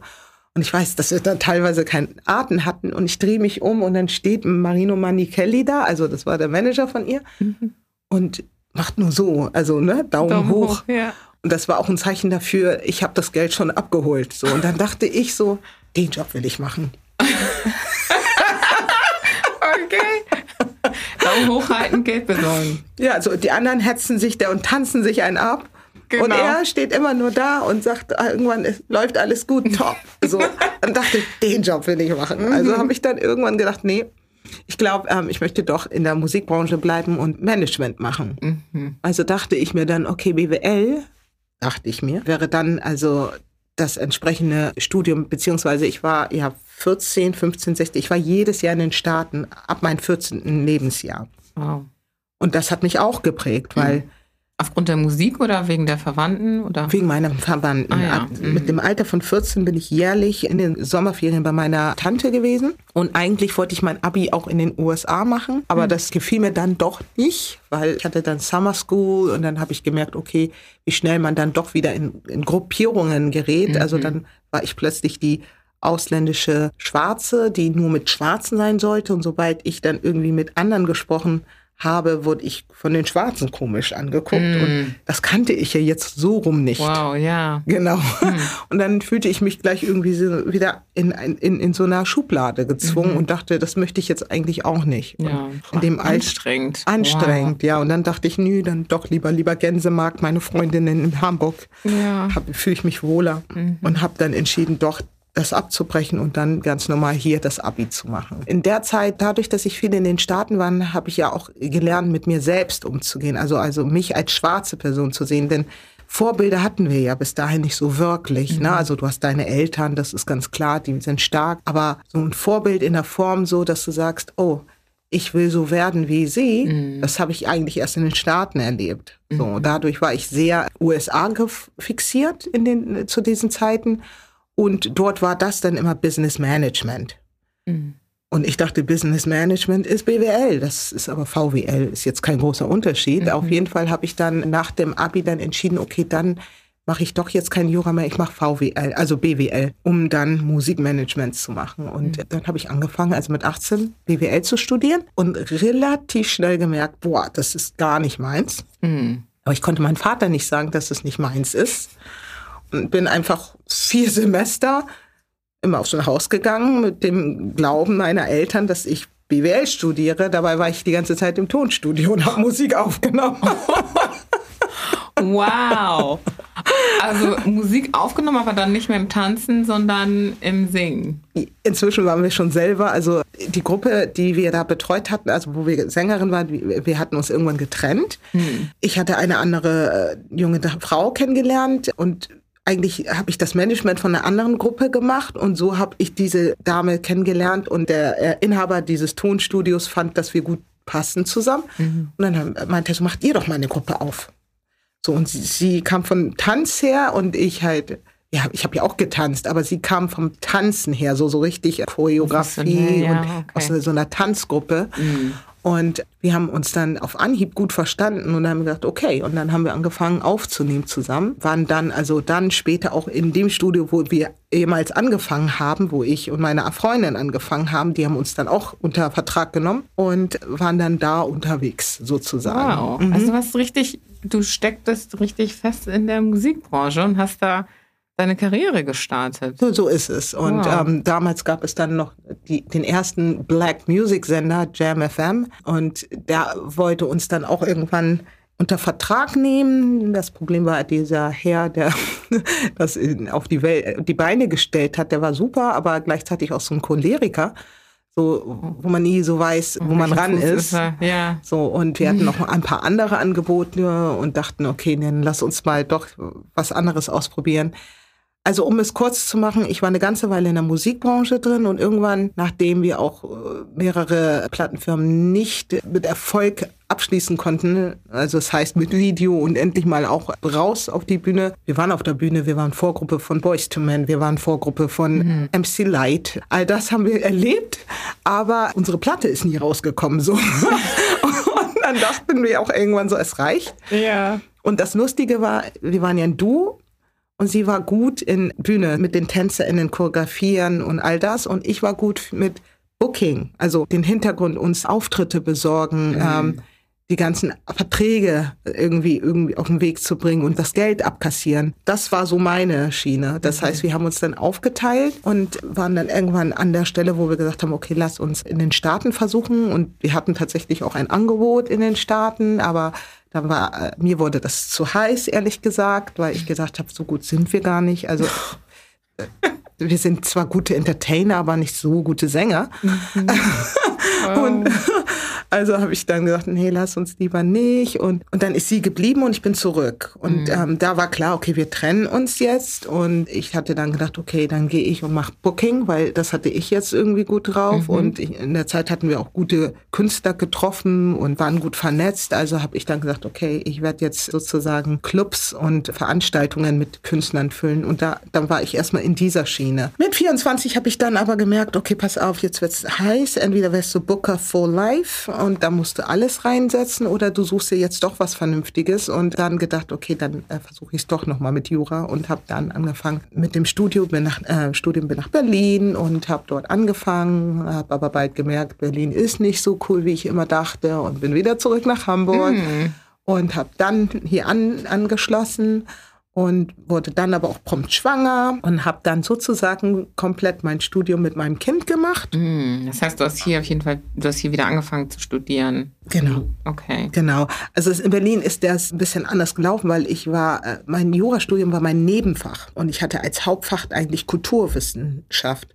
Nur habe ich mein Hauptstudium gar nicht bekommen, sondern nur mein Nebenfach. Das heißt, ich hatte Jura und Filmmusik als mhm. ähm, Nebenfach und habe das erstmal studiert, habe aber immer gearbeitet. Filmmusik war immer am Abend und Yoga fand immer morgens statt. Das heißt, ich war morgens an der FU und dann zur Arbeit, raus nach, Gott, jetzt weiß ich gar nicht mehr, wo das war, Mitte mhm. mhm. und dann wieder zurück abends nach Dahlem. Also es sind alles Strecken, um dann wow. Filmmusik zu machen. Mhm. Und dann mhm. dachte ich irgendwann, das, das, das Pensum schaffe ich nicht. Filmmusik zur Seite gestoßen und dachte, okay, Yoga ist doch nicht so schlecht. schlecht. Das äh, kann ich mir als ganzes Studium vorstellen und bin dann halt nach Hamburg und hab dann kam ich dort an und konnte mich nicht gleich einschreiben, habe also einen Gasthörerschein gemacht, dann bin ich schwanger geworden. Das heißt, als ich dann eingestiegen bin, habe ich äh, sozusagen schon ein Jahr hier Gasthörerscheinmäßig mitgemacht und habe dann aber geschafft, also einige von den Scheinen, die ich in Berlin gemacht habe, dann hier sozusagen auch einzubringen. Mhm. So, war gut. Mein Sohn war vier Monate alt, dann war er schon mit in seinem Maxi-Cosi bei äh, in, in, den Vorlesungen und irgendwann im Kindergarten mit acht Monaten und dann habe ich halt mein Studium durchgezogen. Mhm. So, das ist dann der Weg gewesen, den ich gemacht habe. Mhm. Ich war dann irgendwann in der Phase, wo ich Praktikas absolvieren musste. So habe ich dann eine Rechtsanwältin getroffen, die damalige erste schwarze Anwältin, die hier sesshaft, also eine Kanzlei aufgemacht hat. Die habe ich durch Zufall dann kennengelernt. Und bevor du, bevor wir in die Richtung gehen, also du hast vorhin gesagt, dass es keine anderen Vorbilder gab, ja. als du so in der Musikbranche warst. Also ich erinnere mich ja, ich weiß ja, dass Amerika ist ja ganz anders gewesen und hat ja ganz oft auch als Vorzeigemöglichkeiten mhm. sozusagen gedient für schwarze Menschen. Und gerade in der Musik mhm. hast du da auch für dich dann vielleicht entdeckt, ja, was so möglich ist für schwarze Menschen und oder hat dich das gar nicht so geprägt? War das nicht so deins? Also auch weil viele Menschen auch manchmal sagen, naja, es ist so ein bisschen weiter weg. Ne? Also amerikanisch ist zwar gut und das hat uns ja auch irgendwie geprägt und wir kennen alle MTV und was weiß ich, aber am Ende des Tages. Nee, nee, mich hat das kom komplett. mein Vorbild war Whitney Houston Musik, ne? also im, im, Gesang ganz klar. Ja. Aber so äh, vorbildmäßig war ganz klar Oprah die erste schwarze Frau, die mich beeindruckt hat. Mm. Da war ich 14 und in den Staaten und die hat ihre Sendungen gehabt und Ich dachte, boah, was ist das denn? Ja. So, und das ist ja unglaublich. Und hat mich schon sehr geprägt. Und wie gesagt, wir sind auch groß geworden in einer Zeit, wo Hip-Hop gerade sozusagen eine Kultur wurde hier. Mhm. Das heißt, es war unheimlich cool, auch Amerikaner zu sein. Und es war nicht cool, Afrikanerin zu sein. Mhm. Das heißt, wir haben schon versucht, unsere Ide- Identitäten abzulegen Mhm. und haben dann die der Amis angenommen. Also ich kann nicht für alle sprechen, aber für viele, die aus dieser Zeit kamen. Und haben dann äh, so getan, als wären wir Amis, weil Ja. wir gemerkt haben, dass hier in dieser Gesellschaft die auf jeden Fall besser angesehen wurden, als Afrikanerin zu sein. Ja. ja, ja. ja, und ich meine, das kann ich bestätigen auch. Ein paar Jahrzehnte später war es immer noch so. Also. als, ich, so, ne, als ich dann Teenager war, war es auch so. Wollten alle, also Jungs wollten alle irgendwelche Baggy-Hosen tragen, wie die Rapper äh, drüben und Cappies. Und wir Frauen haben auch, oder Mädchen, ne, damals, haben ja auch alle versucht, ja, wie Eve zu sein. Und äh, wer da nicht noch alles war, Alia und so, ne? Ja, also, siehst du. Ja, Ja, also das waren dann für uns, das war schon dann die R&B-Zeit, äh, Dings, wo wir einfach, okay, wir lebten damit. Wir mussten nicht mehr so sein. Aber die Anfangszeiten, ganz klar, Salt and Pepper und all das, das ist das, ne? Also es war für uns ganz klar, dass wir auch alle, wir sind Amis und na, we're from New York und so und so. man hat ja sogar wirklich versucht, den Akzent zu übernehmen. Absolut, ne? so, ja. ne? Und von daher fand ich das schon spannend. Und was ich dir auch erzählt habe, ist, was wir nicht so hatten, ist ja dieses, was wir heute haben, Community in der Form, dass man wirklich auch zusammenkommen kann und sich gegenseitig bereichern kann oder empowern kann. Ähm, so und ähm, wir haben, wir, wir hatten das Privileg nicht. Wir mussten uns selbst stärken, ja, also und ich weiß noch ganz genau, wie ich 14, 15 war und da saß und mein Vater hat mit mir Roots geguckt, die Filme, die Staffel Sklaverei sozusagen einmal erklärt anhand eines Films, großartiger Film, müsste man eigentlich nochmal auflegen. Ich und verlinke in den Shownotes. Und das hat mir einmal nochmal aufgezeigt, äh, die Geschichte der Sklaverei und den Bezug nach Afrika. Und eigentlich war das dann für mich so etwas, was mich geprägt hat im Hinterkopf. Trotzdem hat man ja das Ami-Leben da doch gelebt, aber ich wusste immer, ich bin Afrikanerin. Ich wusste immer, ich bin Ghanan. Und ich meine, dadurch, dass meine Eltern auch so nah an der Community waren und die immer wieder gekommen sind, du kommst ja nicht weg, die sprechen mit dir in, in, in, der, in der afrikanischen Sprache, in Tree. Ja. So, da kannst du dich so, yeah, yo, yo, das bringt nichts. Dich schief angucken und denken, was ist bei dir los? Was ist mit dir los? Sprich normal. So, hm. So, und von daher war man schon relativ früh dann auch gefestigt in dem, was man eigentlich ist. Und ich muss dir ganz ehrlich sagen, ich war ja jedes Jahr in den Staaten, aber meine Familie war ja trotzdem, die waren ja AfrikanerInnen. Meine Cousinen, und die waren natürlich amerikanisch geprägt. Die sind auch sozialisiert wie Amis und haben genau so gesprochen und so. Bis heute, ne? Also äh, die können teilweise kein Tree. Also das ist dann halt auch so. Auf der anderen Seite, aber wir waren trotzdem noch die AfrikanerInnen in Amerika. Also so, das kannst du auch nicht wegreden, weil so. auch dort vor Ort war das eine ganze Weile so, dass man dachte, ja, okay, ihr Afrikaner in Army. So. Mhm. Und die waren immer fleißig, so ist es. Ne? Und ich finde einfach dieses neue Selbstbewusstsein, was wir alle jetzt haben. Und ich weiß nicht, vielleicht liegt es daran, dass die Amis plötzlich entdeckt haben, dass sie auch ursprünglich mal AfrikanerInnen waren, Mhm. was uns jetzt alle auch zu uns selbst zurückgeführt hat. Ich habe das Gefühl, dieses neue Bewusstsein der Schwarzen, AfrikanerInnen, hängt erstens sehr eng zusammen mit Musik, Mhm. mit Afrobeats. Ja. Und die Tatsache, dass Afrobeats so catchy ist, dass selbst die Amis davon überzeugt sind. Und die Amis jetzt nach Afrika kommen. Und wir dann auch merken, hey, wir sind wer, wir wissen, woher wir kommen. Also, na, also ich, ich habe das Gefühl, es ist eine ganze Weile so. Year of Return 2019 hat nochmal so richtig, richtig den Push gegeben. Aber um das auch festzuhalten, gerade hier in Hamburg, wir haben eine große afrikanische Community hier. Die, es waren auch schon viele vorher unterwegs. Mhm.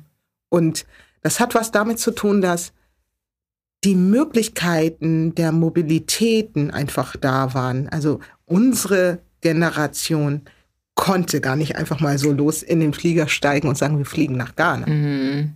Weil meistens haben ihre Eltern noch nicht mal die Grundlagen dafür gehabt, als dass sie sagen können, wir fliegen mit euch. Und ihre Kinder haben sie nicht alleine losfliegen lassen. Mhm. Verstehst du? Ja. So, und die Möglichkeiten einfach zu sagen heute, dass äh, 16-, 17-Jährige sagen, wir fliegen ohne Mama und Papa, wir ja. fliegen nach äh, da und da.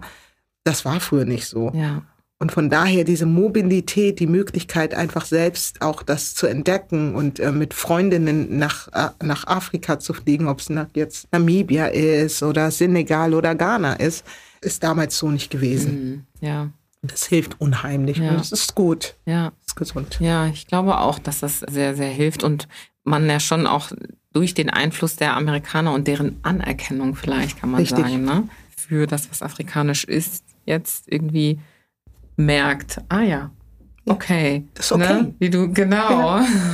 Und du hast es ja schon damals dann realisiert für dich ne, und gesagt, okay, ich merke nicht unbedingt, weil sie es anerkennt, vielleicht eher, weil sie es nicht im Positiven anerkennen, aber weil sie schon noch anerkennen, sie ist halt afrikanisch. Okay, ich bin afrikanisch. Und für dich war es dann hier so prägnant zu sehen, okay, es ist noch eine andere Afrikanerin, eine Schwarze hier, die ihre Kanzlei aufgesetzt hat und das gibt es nicht nur in Amerika. Mhm. Und das finde ich halt total spannend äh, zu sehen, wie, ja, wir auf der einen Seite irgendwie vielleicht leichter glorifizieren können, was so in den Staaten passiert. Und da ist ja auch sehr viel passiert und das ist auch sehr gut so. Aber wenn man vielleicht nochmal näher schaut und man ist ja hier und die Lebensrealitäten sind hier und die sind anders, findet man hier vielleicht auch so die ein oder anderen Inspirationen. Inzwischen auf jeden Fall. Ja, und auch zu deiner Zeit da. Ich meine, es ist jetzt ja. nicht super lange her, aber es war ja doch, es ist sehr viel passiert in sehr kurzer Zeit. Ne? Das stimmt, das stimmt. Also wie gesagt, sie war halt diejenige, die dann mich auch in, ins soziale Engagement reingebracht hat. Ne? Mhm. Also sie hatte ihre Kanzlei und hat gerade ihren Verein ne, auf die Beine gestellt und mich dazu bewegt, mit ihr da einzusteigen. Und ich dachte, soziales Engagement, ich habe jetzt keine Zeit dafür. ich muss klarkommen erstmal hier. Und ich war halt mit Musik beschäftigt und sie sagte, ja, aber das kannst du hier mit einbinden, sei kreativ. Und das, das hat mich dann gecatcht und mhm. wurde dann erstmal ihre Pressesprecherin von dem Verein, dann aber stellvertretende Vorsitzende und so, eine Mitge wow. Mitbegründerin. So, und dann ging das ganz schnell nach oben. Ne? Und dann, so habe ich dann sozusagen den Bezug zu den politischen, eigentlich meine ersten Bezüge zur Politik gehabt, weil wir waren gerade mal drei, vier Jahre als Verein auf, auf dem Weg und plötzlich bekam ich eine Einladung vom Bundespräsidenten für besonderes soziales Engagement. Ich sage, hä? Wir machen das doch gerade erst drei Jahre. Ich glaube, es gibt Menschen, die machen das 20 Jahre lang und wieso kriege ich hm. jetzt diese Einladung? So, und da spielt Politik eine Rolle. Das war 2009, was ich dir gerade erzählt, oder 2008. Das war also die Phase, wo gerade Obama auf dem Weg war, mm. erster schwarzer Präsident zu mhm. werden. Mm -hmm. So, und wenn man sich überlegt, Deutschland und Amerika, das Verhältnis, und dann sozusagen 2008 die Vorwahlen auf 2009 hin abzielen, und 2008 dann eben auch besonderes Engagement gerade gefördert worden ist. Und ich war nicht die Einzige, die nominiert worden ist. Es war noch eine aus, aus dem Raum NRW, Feye Teta, mhm. die Africa Positive, das Magazin, mhm, äh, auf ja, den Weg gebracht ja. hat. Sie auch. Wir beide waren äh, damals sozusagen vor Ort und wir wurden dann sozusagen nominiert. Und ich wollte zuerst gar nicht hingehen, weil ich dachte, was ist das denn für ein Quatsch? Also ich, mhm. ich was haben wir jetzt so Großes gemacht? Mhm. Und äh, da sagte Amma zu mir, ach, Irene, das ist Politik. Und das war so das erste Mal, wo ich dann dachte, wow, ja, das ist Politik. Bis dahin habe ich immer gedacht, ich habe doch gar nichts mit Politik zu tun. Aha. Und plötzlich war mir bewusst, hier wird gar nicht wirklich mein Ehrenamt gekrönt, sondern hier wird jetzt gerade ein Bild gezeichnet. Mm. Und ich wollte es zuerst nicht annehmen oh. und dann oh. sagte sie zu mir, Irene, das, äh, das wäre, wäre nicht klug. Mhm. Ähm, wir können es doch nutzen für unseren Verein. Mhm. Und das war der Grund, warum ich dann gegangen bin. So, und dann kamen wir also im Schloss Bellevue an und wie gesagt, ich war ja nicht die einzige Schwarze, aber ich war die Schwarze, die man dann plötzlich auf allen Titeln gesehen hat. Mhm. So, hätte auch sie sein können. In dem Moment war ich's. Mhm. Und bis hin nach Frankfurt. Meine Tanten in Frankfurt riefen plötzlich meine Mutter an, ihr ihre beste Freundin da. Ich habe sie im, im, im Dings gesehen, auf dem ja. Abendblatt. Was ist passiert? So, ne? Und da habe ich verstanden, ah, das ist also Politik. Ich meine, wir waren ja alle sehr aufgeregt, weil wir gedacht haben, oh mein Gott, wir haben den ersten schwarzen mhm. Präsidenten. Aber wie eng das miteinander verknüpft mhm. war, fand ich auch sehr interessant. Und vorhin hast du gerade was gesagt und das wollte ich vielleicht auch noch mal kurz erwähnen. Amerika und die Anerkennung Amerikas äh, mhm. für Afrikaner. 2019 mhm. wurde ich nach, kurz nachdem ich also Mandatsträgerin hier wurde, also Bezirksabgeordnete, wurde ich eingeladen in die USA um für so eine Anhörung, weil ich ja sehr viel auch mit Rassismus und Antirassismusarbeit gemacht habe und engagiert war und zu einer Anhörung im Repräsentantenhaus. Und ich, ich bin mit der EU-Delegation gegangen. Das heißt, die zu dem Zeitpunkt gerade neu gewählten EU-Abgeordneten, alle mit einem schwarzen Hintergrund, weil es dann sozusagen in den Staaten ein, eine Vereinigung gibt, ein Caucus, nennt sich ähm, ähm, Congressional Black Caucus, alle mhm. gewählten schwarzen MandatsträgerInnen haben dann sozusagen die europäischen MandatsträgerInnen dazu geholt. Mhm. Und ich war so ein Sonderposten, weil ich äh, sozusagen die Schwarze von der Bezirksebene war. Mhm. Und dort kommen wir also an und es gab dann eine Veranstaltung 2019. Und also man überlegt sich ja, wie, wie, wie will man dort aussehen und wie, wie will man sich präsentieren. Und ich hatte mein lockige, füllige Haare und aber es war Weave, ne? Mhm. Und natürlich auch sehr adrett wie heute irgendwie mhm. so ge, äh, gekleidet. Und dann kommen wir zu dieser großen Ballveranstaltung. Wirklich alle da, ne? Also alle, alle äh, politischen und Musik en, äh, im Entertainment, ähm, Film, Schauspieler, der Black Scenery aus USA, alle mhm. vor Ort, mhm. The Black Ball. Und alle haben auf einmal Kente an, afrikanische Kultursachen an und die Haare sind alle äh, so auf natural und ja. so. Und ich gucke und denke, hä? Was, was ist denn jetzt los? Wow. die Afrikanerin, die Ein eigentlich. Kulturschock. So, und alle haben auf einmal so traditionelle Klamotten an oder ja. sollten zumindest irgendein Teil haben und hatten. Und ich bin hier so westlich angezogen ja. mit den Haaren so lockig und so. Und ich fühlte mich so deplatziert. Wow. Ich gedacht habe, hey, die tragen gerade meine, meine Kultur. Ja. Und das war echt ein das war eine Szene, die werde ich auch nie vergessen, mm. weil ich gedacht habe, wow, ich, damals, äh, mein äh, damaliger Freund, den habe ich dann gesagt, ey, das ist unglaublich. Mm. Die haben alle Kinder an und dies und das und ich komme hier an. Er so, ja, ich habe dich nicht verstanden, warum du auf einmal diese Week aufhattest. What? Wie war das für dich? Also, was hast du für dich daraus geschlussfolgert? Also, es, es würde mich mal interessieren. Also, für mich war das der Startschuss für wow, die Amis haben endlich verstanden, wo, weil das ist etwas, was ich auch sehr früh gemerkt habe. Ich fand sie sehr lost. Mm. Ich fand Amis mm -hmm. sehr lost, mm -hmm.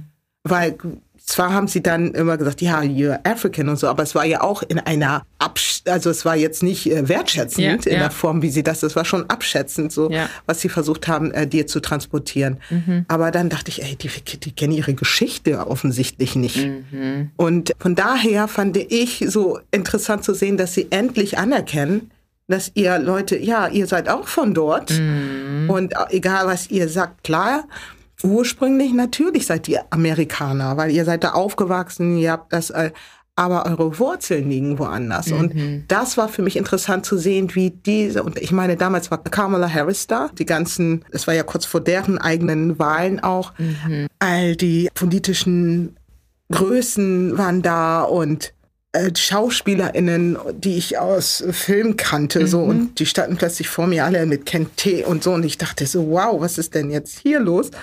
Es war unglaublich für mich, ja. weil ich, aber unglaublich positiv zu sehen, oh, endlich. Ja, wir ja. sind angekommen und mhm. ihr Zeichen an dem Tag war das Zeichen von Sankofa, also das mhm. ein typisches ghanaisches Tribe-Muster, mhm. wo der Vogel nach hinten guckt. Ja. Der dann sagt, guck zurück immer in was du machst, ne?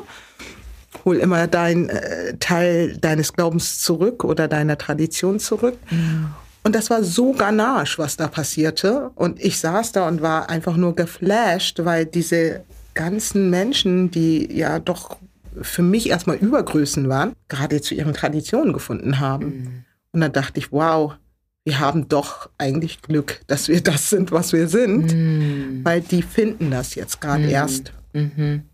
Und seitdem, auch bei mir, es ist so im Bewusstsein, dass ich das bin, was ich bin. Mhm. Wusste ich vorher schon. Aber Ja. es, es wird nochmal unterstrichen. Ja, wow, wow, wow, wow. Wirklich Gänsehaut habe ich. Als du das erzählt hast, habe ich gedacht, krass. Ich musste an die ganzen afrikanischen Familien denken, hier in Deutschland, die nach Deutschland kommen und ganz oft aufgrund genau dieser Dinge, die wir ja durch deine Geschichte auch nochmal gehört haben, ne? dieser ganzen Hindernisse, dieser ganzen Lenkungen durch die Strukturen dazu gezwungen sind, oftmals ihre Kultur hinter sich zu lassen, sie zu ignorieren, vernachlässigen, vielleicht auch zu vergessen. Manche haben ja auch oft dieses Coping-Mechanism, ne? dass je mehr du dich distanzierst von dieser Kultur, die ja so negativ konnotiert ist, mit der irgendwie niemand was zu tun haben will, ob es jetzt ein amerikanischer äh, schwarzer Mensch ist oder ein deutscher Weißer hier, okay, ist ja die Devise oder das, was im Kopf hängen bleibt, je weiter weg man ist davon, desto besser Mhm. und desto eher wird man akzeptiert, anerkannt und dazugehören. Mhm. Und Mhm. ich muss an diese ganzen Familien denken und Menschen, ne, die ich kennengelernt habe, die ich kenne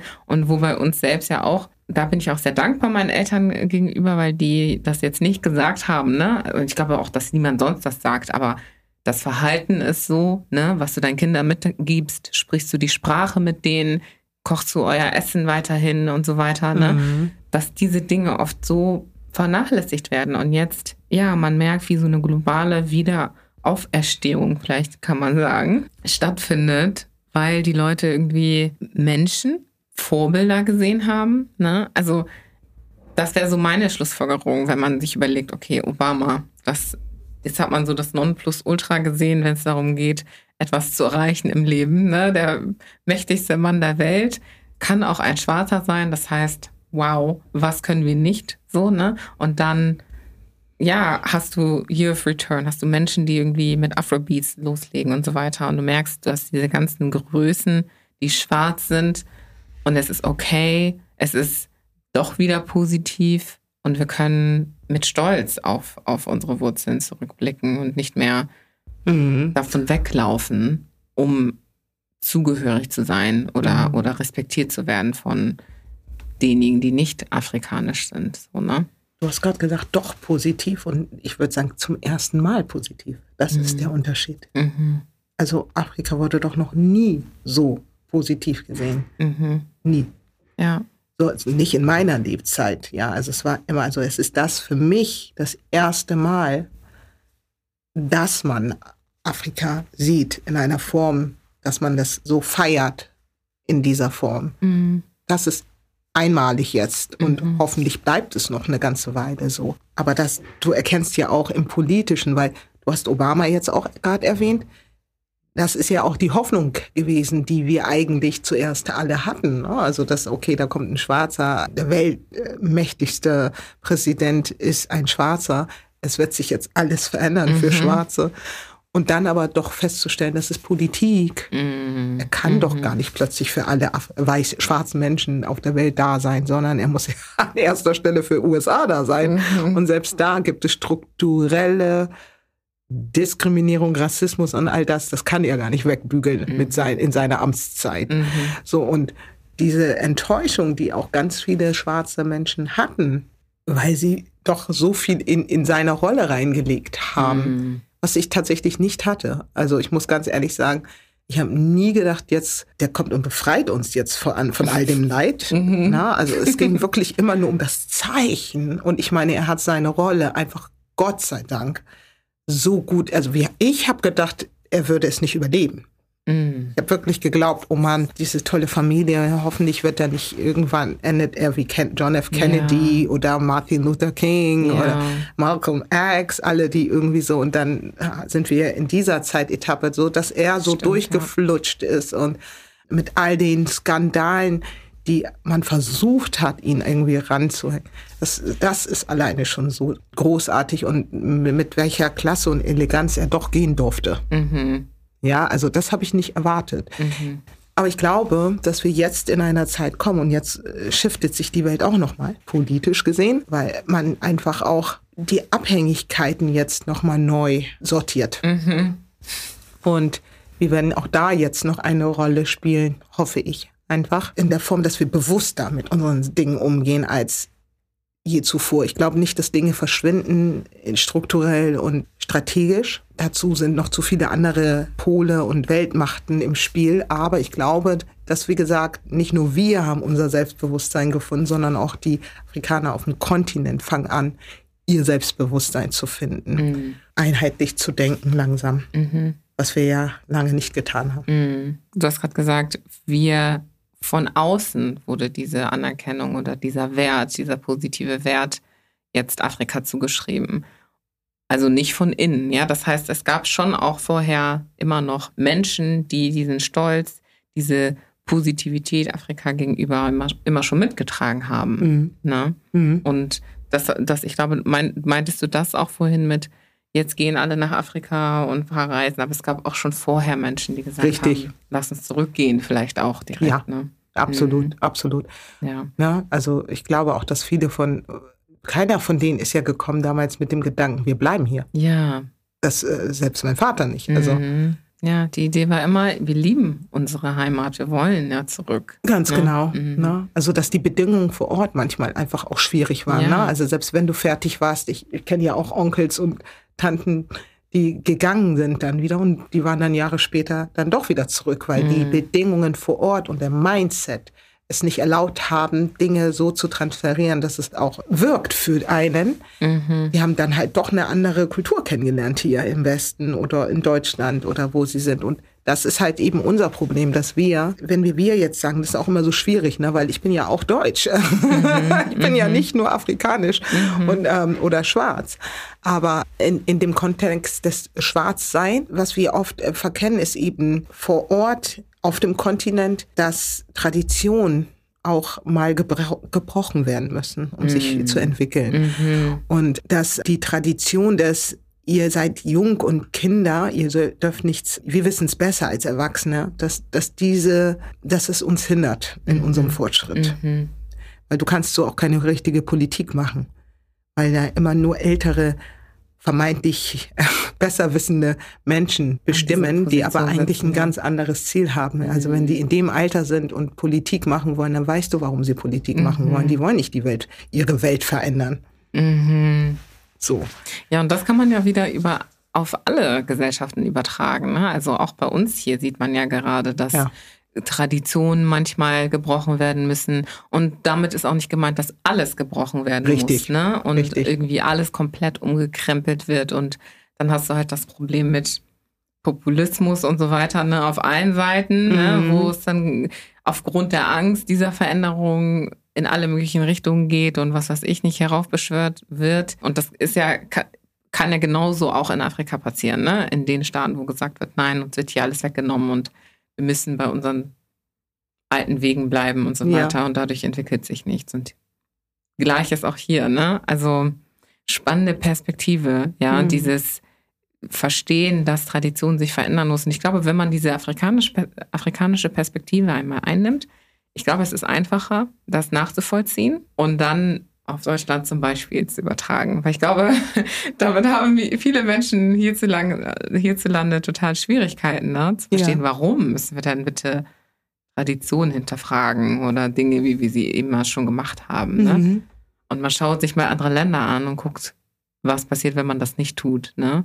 Und hier hat man vielleicht nicht die, gleichen Aus, die gleiche Ausgangslage, aber man hat trotzdem einen gewissen negativen Effekt, ja. den man dadurch erzielt, wenn man das nicht tut. Ne? Wenn man es nicht tut. Mhm. Richtig.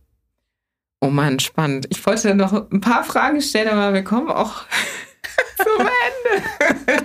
Weil ich wollte noch eine Sache, eine Sache wollte ich noch kurz ansprechen und zwar das Thema Communities. Ja. Du hattest nämlich gesagt, dass ihr, wir damals, ja, es gab ja schon eine Community, die bestand aber aus kleineren und so weiter. Und ich würde gerne wissen, was sind so Dinge, die sich für dich verändert haben, was das Thema Community, schwarze Community angeht, mhm. hier in Deutschland? Und was sind Dinge, die gleich geblieben sind vielleicht? Und dann viele Fragen auf einmal können wir gleich runterbrechen, aber vielleicht so, was hat sich verändert für dich und was hat sich nicht verändert und ist das gut oder ist das nicht gut? Doch, ich finde, äh, ja und nein. Also die Community hat sich verändert, aber auch nicht verändert. Mhm. Ich fange mal mit dem an, was sich nicht so verändert hat. Mhm. Ich glaube, wir denken immer noch zu sehr in einzelnen Communities und nicht übergreifend und nutzen nicht unsere Kompetenzen und Ressourcen, um gemeinsam Belange voranzuschieben. Mhm. Wir denken dann immer noch in klein, klein, oh, Ghana, äh, Nigerian, äh, Togolese, äh, na, mhm. so. Und nicht im Großen und Ganzen schwarz. Weil keiner guckt nach, kommst du aus Benin oder kommst du aus Nigeria? So, mhm. im Großen und Ganzen. Das ist das eine von außen mal betrachtet. Was ich schon finde, was ich sehr positiv finde, in den, ich sag mal, seit 2014 sehe ich eine Entwicklung innerhalb der Communities, die auch anstreben, professioneller zu werden. Dass das nicht von heute auf morgen gelingt, ist auch irgendwie verständlich. Aber was ich sehr schätze, ist, sind eben junge Menschen, die sozusagen hier sozialisiert worden sind, die natürlich selbstverständlich durch dieses hier sozialisiert sein auch Tools erlernen, die alle hier erlernen und diese dann aber auch zurück in die Communities tragen, um Dinge zu, voranzutreiben und mhm. auch Dinge zu bewegen und dadurch uns auch ein wenig mehr professionell la erscheinen lassen nach mhm. außen. Mhm. Das heißt, die Tatsache, dass die Mehrheitsgesellschaft jetzt auch wirklich mal versucht, mit uns gemeinsam Dinge zu erarbeiten oder auch interessiert sind, das liegt ja nicht plötzlich daran, weil Afrobeat da draußen ist oder alle plötzlich diesen Hype haben, sondern weil es sich jetzt langsam lohnt für sie. Mhm. Unsere Gesellschaft hier jetzt, die Zielgruppe, wir waren ja so lange nicht gesehen, weil wir eigentlich marktwirtschaftlich nicht zählen. Mhm. Na? Also wir, mhm. das ist keine Zielgruppe, womit man Geld verdienen kann. Mhm. Ja, so und das Obwohl es ja doch hintenrum immer schon, schon passiert so ist. Genau. Natürlich. Mhm. Aber nicht, also so nicht partizipativ in der Form, mhm. dass du jetzt sagst, du gehst zu Rossmann und kriegst ein Produkt dort. Ja. Ja. So. Mhm. Und dabei haben wir vor sechs, sieben Jahren schon Versuche unternommen zu sagen, ähm, äh, Rossmann oder Budni, könnt ihr mal bitte mhm. diese und diese äh, Produkte für uns? Ja. Und da gab es eine klare Stellungnahme, Zielgruppe ist nicht interessant. Ja.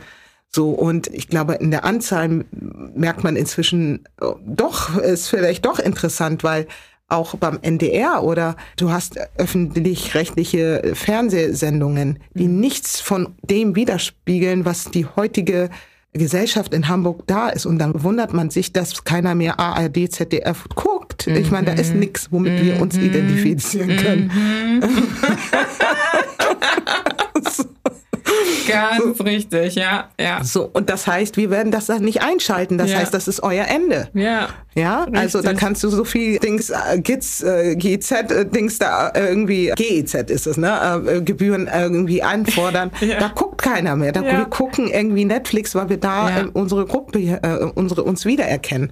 Boah. Das heißt, wir müssen irgendwann jetzt auch mal gucken, wo stellen wir uns selbst auf mhm. in diesem ganzen Gebilde weil das machen sie nicht aus Nächstenliebe, mhm. sondern weil jeder will überleben. Mhm. Wir müssen lernen, aus diesem Konstrukt auch etwas äh, zu formen, was uns legitimisiert, uns selbst auch zu organisieren. Äh, das eine war, war auch der Punkt, wir sind noch nicht an der Stelle, dass wir sagen können, okay, wir können uns selbst ressourcieren und uns selbst pushen, weil mhm wir sind alle gerade noch am Machen. Mhm. Aber meine Hoffnung ist einfach, dass wir irgendwann alle, wie sie da in ihrer Form da sind und, und ihre Wege machen, dass wir auch irgendwann den Weg zurückfinden und wirklich mal eine Stiftung gründen für uns, durch uns und uns dann auch unterstützen, Projekte voranzuschieben oder zu investieren in, mhm. in, in uns. Wir müssen in der Lage sein, Baugenossenschaften selber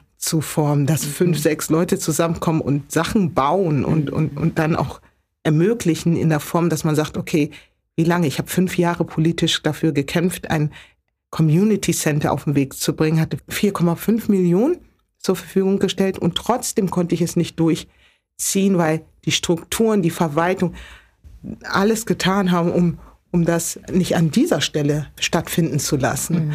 Oder wir müssen in der Lage sein, dass wir auch selber sagen, okay, wir wollen ein Haus für, für ältere Menschen, was wir untereinander finanzieren, weil es gibt ja eine Sozialstruktur.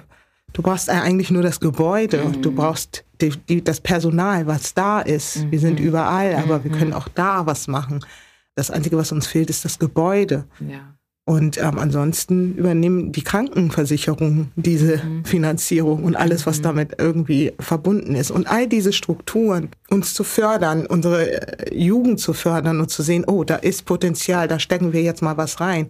Das müssen wir in irgendeiner Form, wir und die nächste Generation hinbekommen. Das ist, glaube ich, ganz wichtig, damit wir Bestand haben. Es kann nicht sein, dass wir diejenigen sind, die in den Afro-Shops die Produkte brauchen, aber eigentlich inzwischen dieses ganze Unternehmertum von Afroshop in Hand der Inder liegt mhm. oder inzwischen bald auch bei den Türken mhm. oder Chinesen, mhm. weil wir es nicht geschafft haben, uns so zu organisieren, zu sagen, okay, lasst uns eine Gewerkschaft bilden und lasst uns doch gemeinsam Gelder zusammenbringen, um dann große Container herunterzuschicken, damit wir alle, jeder in seinen Teil, die Produkte haben und sie so verkaufen. Mhm. Jeder macht klein, klein für sich mhm.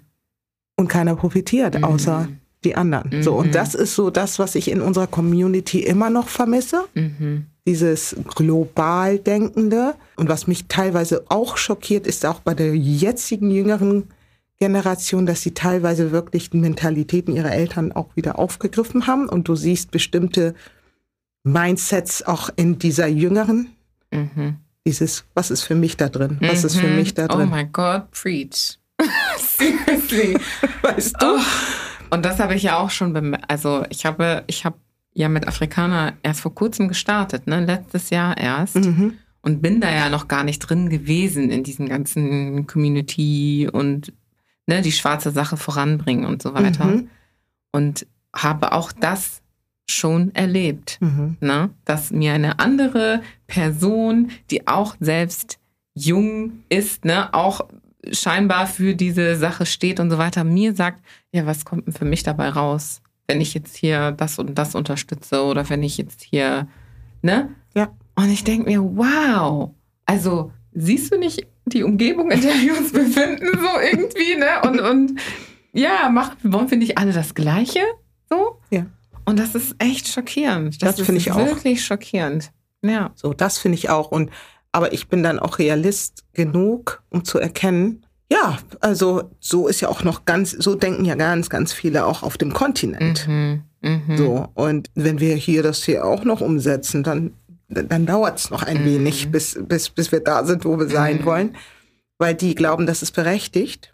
Das hat man denen so ein geimpft. Ja, und dann weißt du einfach noch, du hast noch viel zu tun. Ja. Und äh, du, dir ist es begegnet und mir ist es schon mehrfach begegnet. Äh, es ist traurig mhm. einerseits, weil du mhm. denkst, was und das, sogar hier im Westen. Mhm. Na, wie du schon sagst, hast du schon mal um dich her geguckt, dass du mir das jetzt so sagst? Don't get it. Ja. Wow. Ja, ich weiß noch, ich habe mich so sehr darüber aufgeregt und musste echt runterkommen, weil ich wirklich gedacht habe, ja, wow. Also das, das, ja, das ist, das ist wirklich ein Problem. Mhm. Also da, und manchmal ist man so ein bisschen weiter weg davon, ne? Und mhm. bis einem das dann wirklich ins Auge, also Sticht. genau, und wirklich, also du eine Art Backpfeife bekommst dadurch, mhm. ne? Und merkst, du musst aufwachen und realisieren, es geht hier nicht nur um okay, wir müssen mit der Mehrheitsgesellschaft irgendwie Hand in Hand gehen und versuchen, ne, voranzukommen und alle irgendwie aufzuklären, soweit es geht, wie auch immer, und Strukturen zu verbessern. Es geht auch um das, was bei uns intern abgeht und dass da noch ganz viel Heilung und ja, Aufklärung, wie auch immer, stattfinden muss. Und dass ja. dafür auch Raum gegeben werden muss. Ne? Ja. ja, also das ist das, was ich sehe. Ne? Wobei wir haben ja inzwischen sogar Strukturen, die nicht dafür genutzt werden. Ne? Ich meine, ich habe ja so ein bisschen beschrieben, wie es war in den 70ern. Da hatten wir keine Kirchen. Hm. Da hatten wir die katholische Kirche von nebenan hm. oder die evangelische Kirche von nebenan. Und dann bist du reingegangen sonntags, wenn du möchtest, nach einer Stunde wieder rausgekommen und das war's. Mhm. Diese Kultur des, äh, jede verschiedene Formen der Kirchen, der afrikanischen Kirchen haben, die hat sich ja erst so in den 90ern so und weiter etabliert, so dass wir jetzt unseren eigenen Raum haben, wo wir uns eigentlich finden. Mhm. Aber auch das wird gar nicht so genutzt als, mhm. ein, ein, als ein Institut, wo man nicht nur zusammenkommt, sondern wo man auch, weißt du, äh, baut, baut ja. und ähm, sich channelt und ja. sich be belehrt und, und unterstützt. Das ja. machen ganz, ganz, ganz wenige. So. Die versuchen zu profitieren aus diesem Gebilde, weißt mhm. du? Und dann bin ich schon manchmal sehr enttäuscht von den Menschen hier. Ich, ich erwarte nichts anderes von denen auf dem Kontinent, die äh, aufgrund von vielen anderen Faktoren das mhm. nicht erkennen können. Mhm. Aber von außen zu sein, sich dann so zu verhalten, finde ich schon schwierig. Ja. Das ist schwierig. Und, und Tradition. Als mein Vater gestorben ist und ich gesehen habe, wie Tradition dafür verantwortlich sein kann, dass Familien auseinanderbrechen. Also mhm. mhm. mit Menschen, wo du denkst, hä, die sind alle im Ausland. Die sind nicht auf dem Kontinent, als dass du sagen kannst, das ist deren Denkweise mhm. und so, mhm. sondern die sind so groß geworden wie ich und wissen genau, wie es draußen ist. Und sie bleiben, hängen sich trotzdem noch fest an diese Tradition und ohne Rücksicht auf Verluste. Sowas brauche ich nicht. Mhm. Sowas brauche ich nicht, davon trenne ich mich mhm. und sage, ja, dann schwimmt in euren Traditionen und dann werdet glücklich. Ne? Also mhm. das ist schon schwierig, auch für uns. Wir haben viele Baustellen. Mhm. So, aber ich glaube, wir haben es geschafft, irgendwie miteinander zu leben hier. Und man kann nicht alles immer nur auf die Mehrheitsgesellschaft schieben. Ja. Das finde ich ist auch ganz, ganz wichtig ja. zu erkennen. Ja. Wir müssen uns auch selbst heilen. Mhm. Und das ist ein langer Weg. Und wenn wir immer noch so in Klein-Klein denken, das heißt die Ghanaren unter sich, die Nigerianer unter sich, das, dann wird es länger dauern. Ne? Also so viel ja. Zeit haben wir gar nicht. Also nee. wir werden es dann nicht mehr erleben. Ja, ja, ja. Also ich hätte noch gefragt, was du mitgeben kannst, aber ich glaube, das war das Wort, was du uns allen mitgeben kannst. Da ist ja so, so viel, worüber man sich echt mal Gedanken machen sollte und nachdenken sollte, wie man was nutzt, was man hat jetzt. Ne? Und mhm. du hast mhm. gerade gesagt, wie viele Dinge existierten damals nicht und haben wir heute und wie ungenutzt sind diese Dinge noch. Also das allein sollte uns beschäftigen, die äh, hier zuhören hoffentlich, damit wir ja vielleicht mal darüber nachdenken, wie wir das verändern können mit unserem, mit dem kleinen Puzzleteil, das wir sind. Ja. Wir sind ein Teil des Puzzles und wir können entweder ja, rumliegen sozusagen. Oder wir können gucken, okay, was ist mein Teil, wo stecke ich mich, wo docke ich mich an und kann dadurch irgendwie versuchen, ein größeres, besseres Bild zu malen. So, ne? Irene. Chili. Wir kommen zum Ende. Ja, wir haben echt, glaube ich, viel zu lange geredet, oder? Ich glaube, ich, wir haben alles wieder gesprengt. Oh Gott. Dabei war ich sicher, dass wir es hinkriegen. Aber es war alles so, so toll und ich will nichts missen, was da besprochen wurde und von dir geteilt wurde. Vielen Dank dafür. Ja, ne, sehr gerne. Habe mich auch sehr wohl gefühlt hier. das freut mich. Und wir beenden das Ganze natürlich mit Blitzfragen, die ich dir jetzt stellen werde. Anfang oder Ende? Anfang. Schön aussehen oder zu spät kommen? zu spät kommen.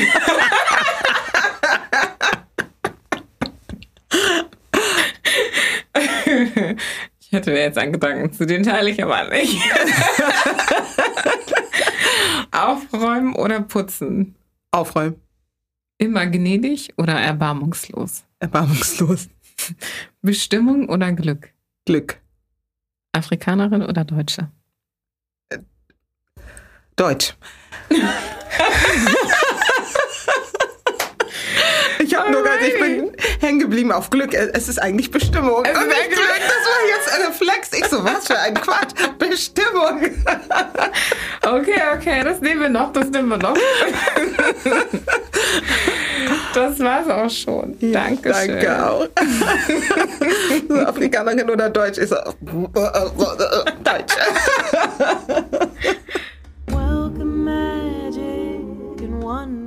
Irene hat viel gesehen und viel erlebt. Glaubt man kaum, wenn man ihr begegnet. Allein vom Aussehen dachte ich, sie sei noch in ihren 30ern. Ich habe es noch geschafft, ein Foto mit ihr zu machen, das ich demnächst in meinem LinkedIn-Profil poste.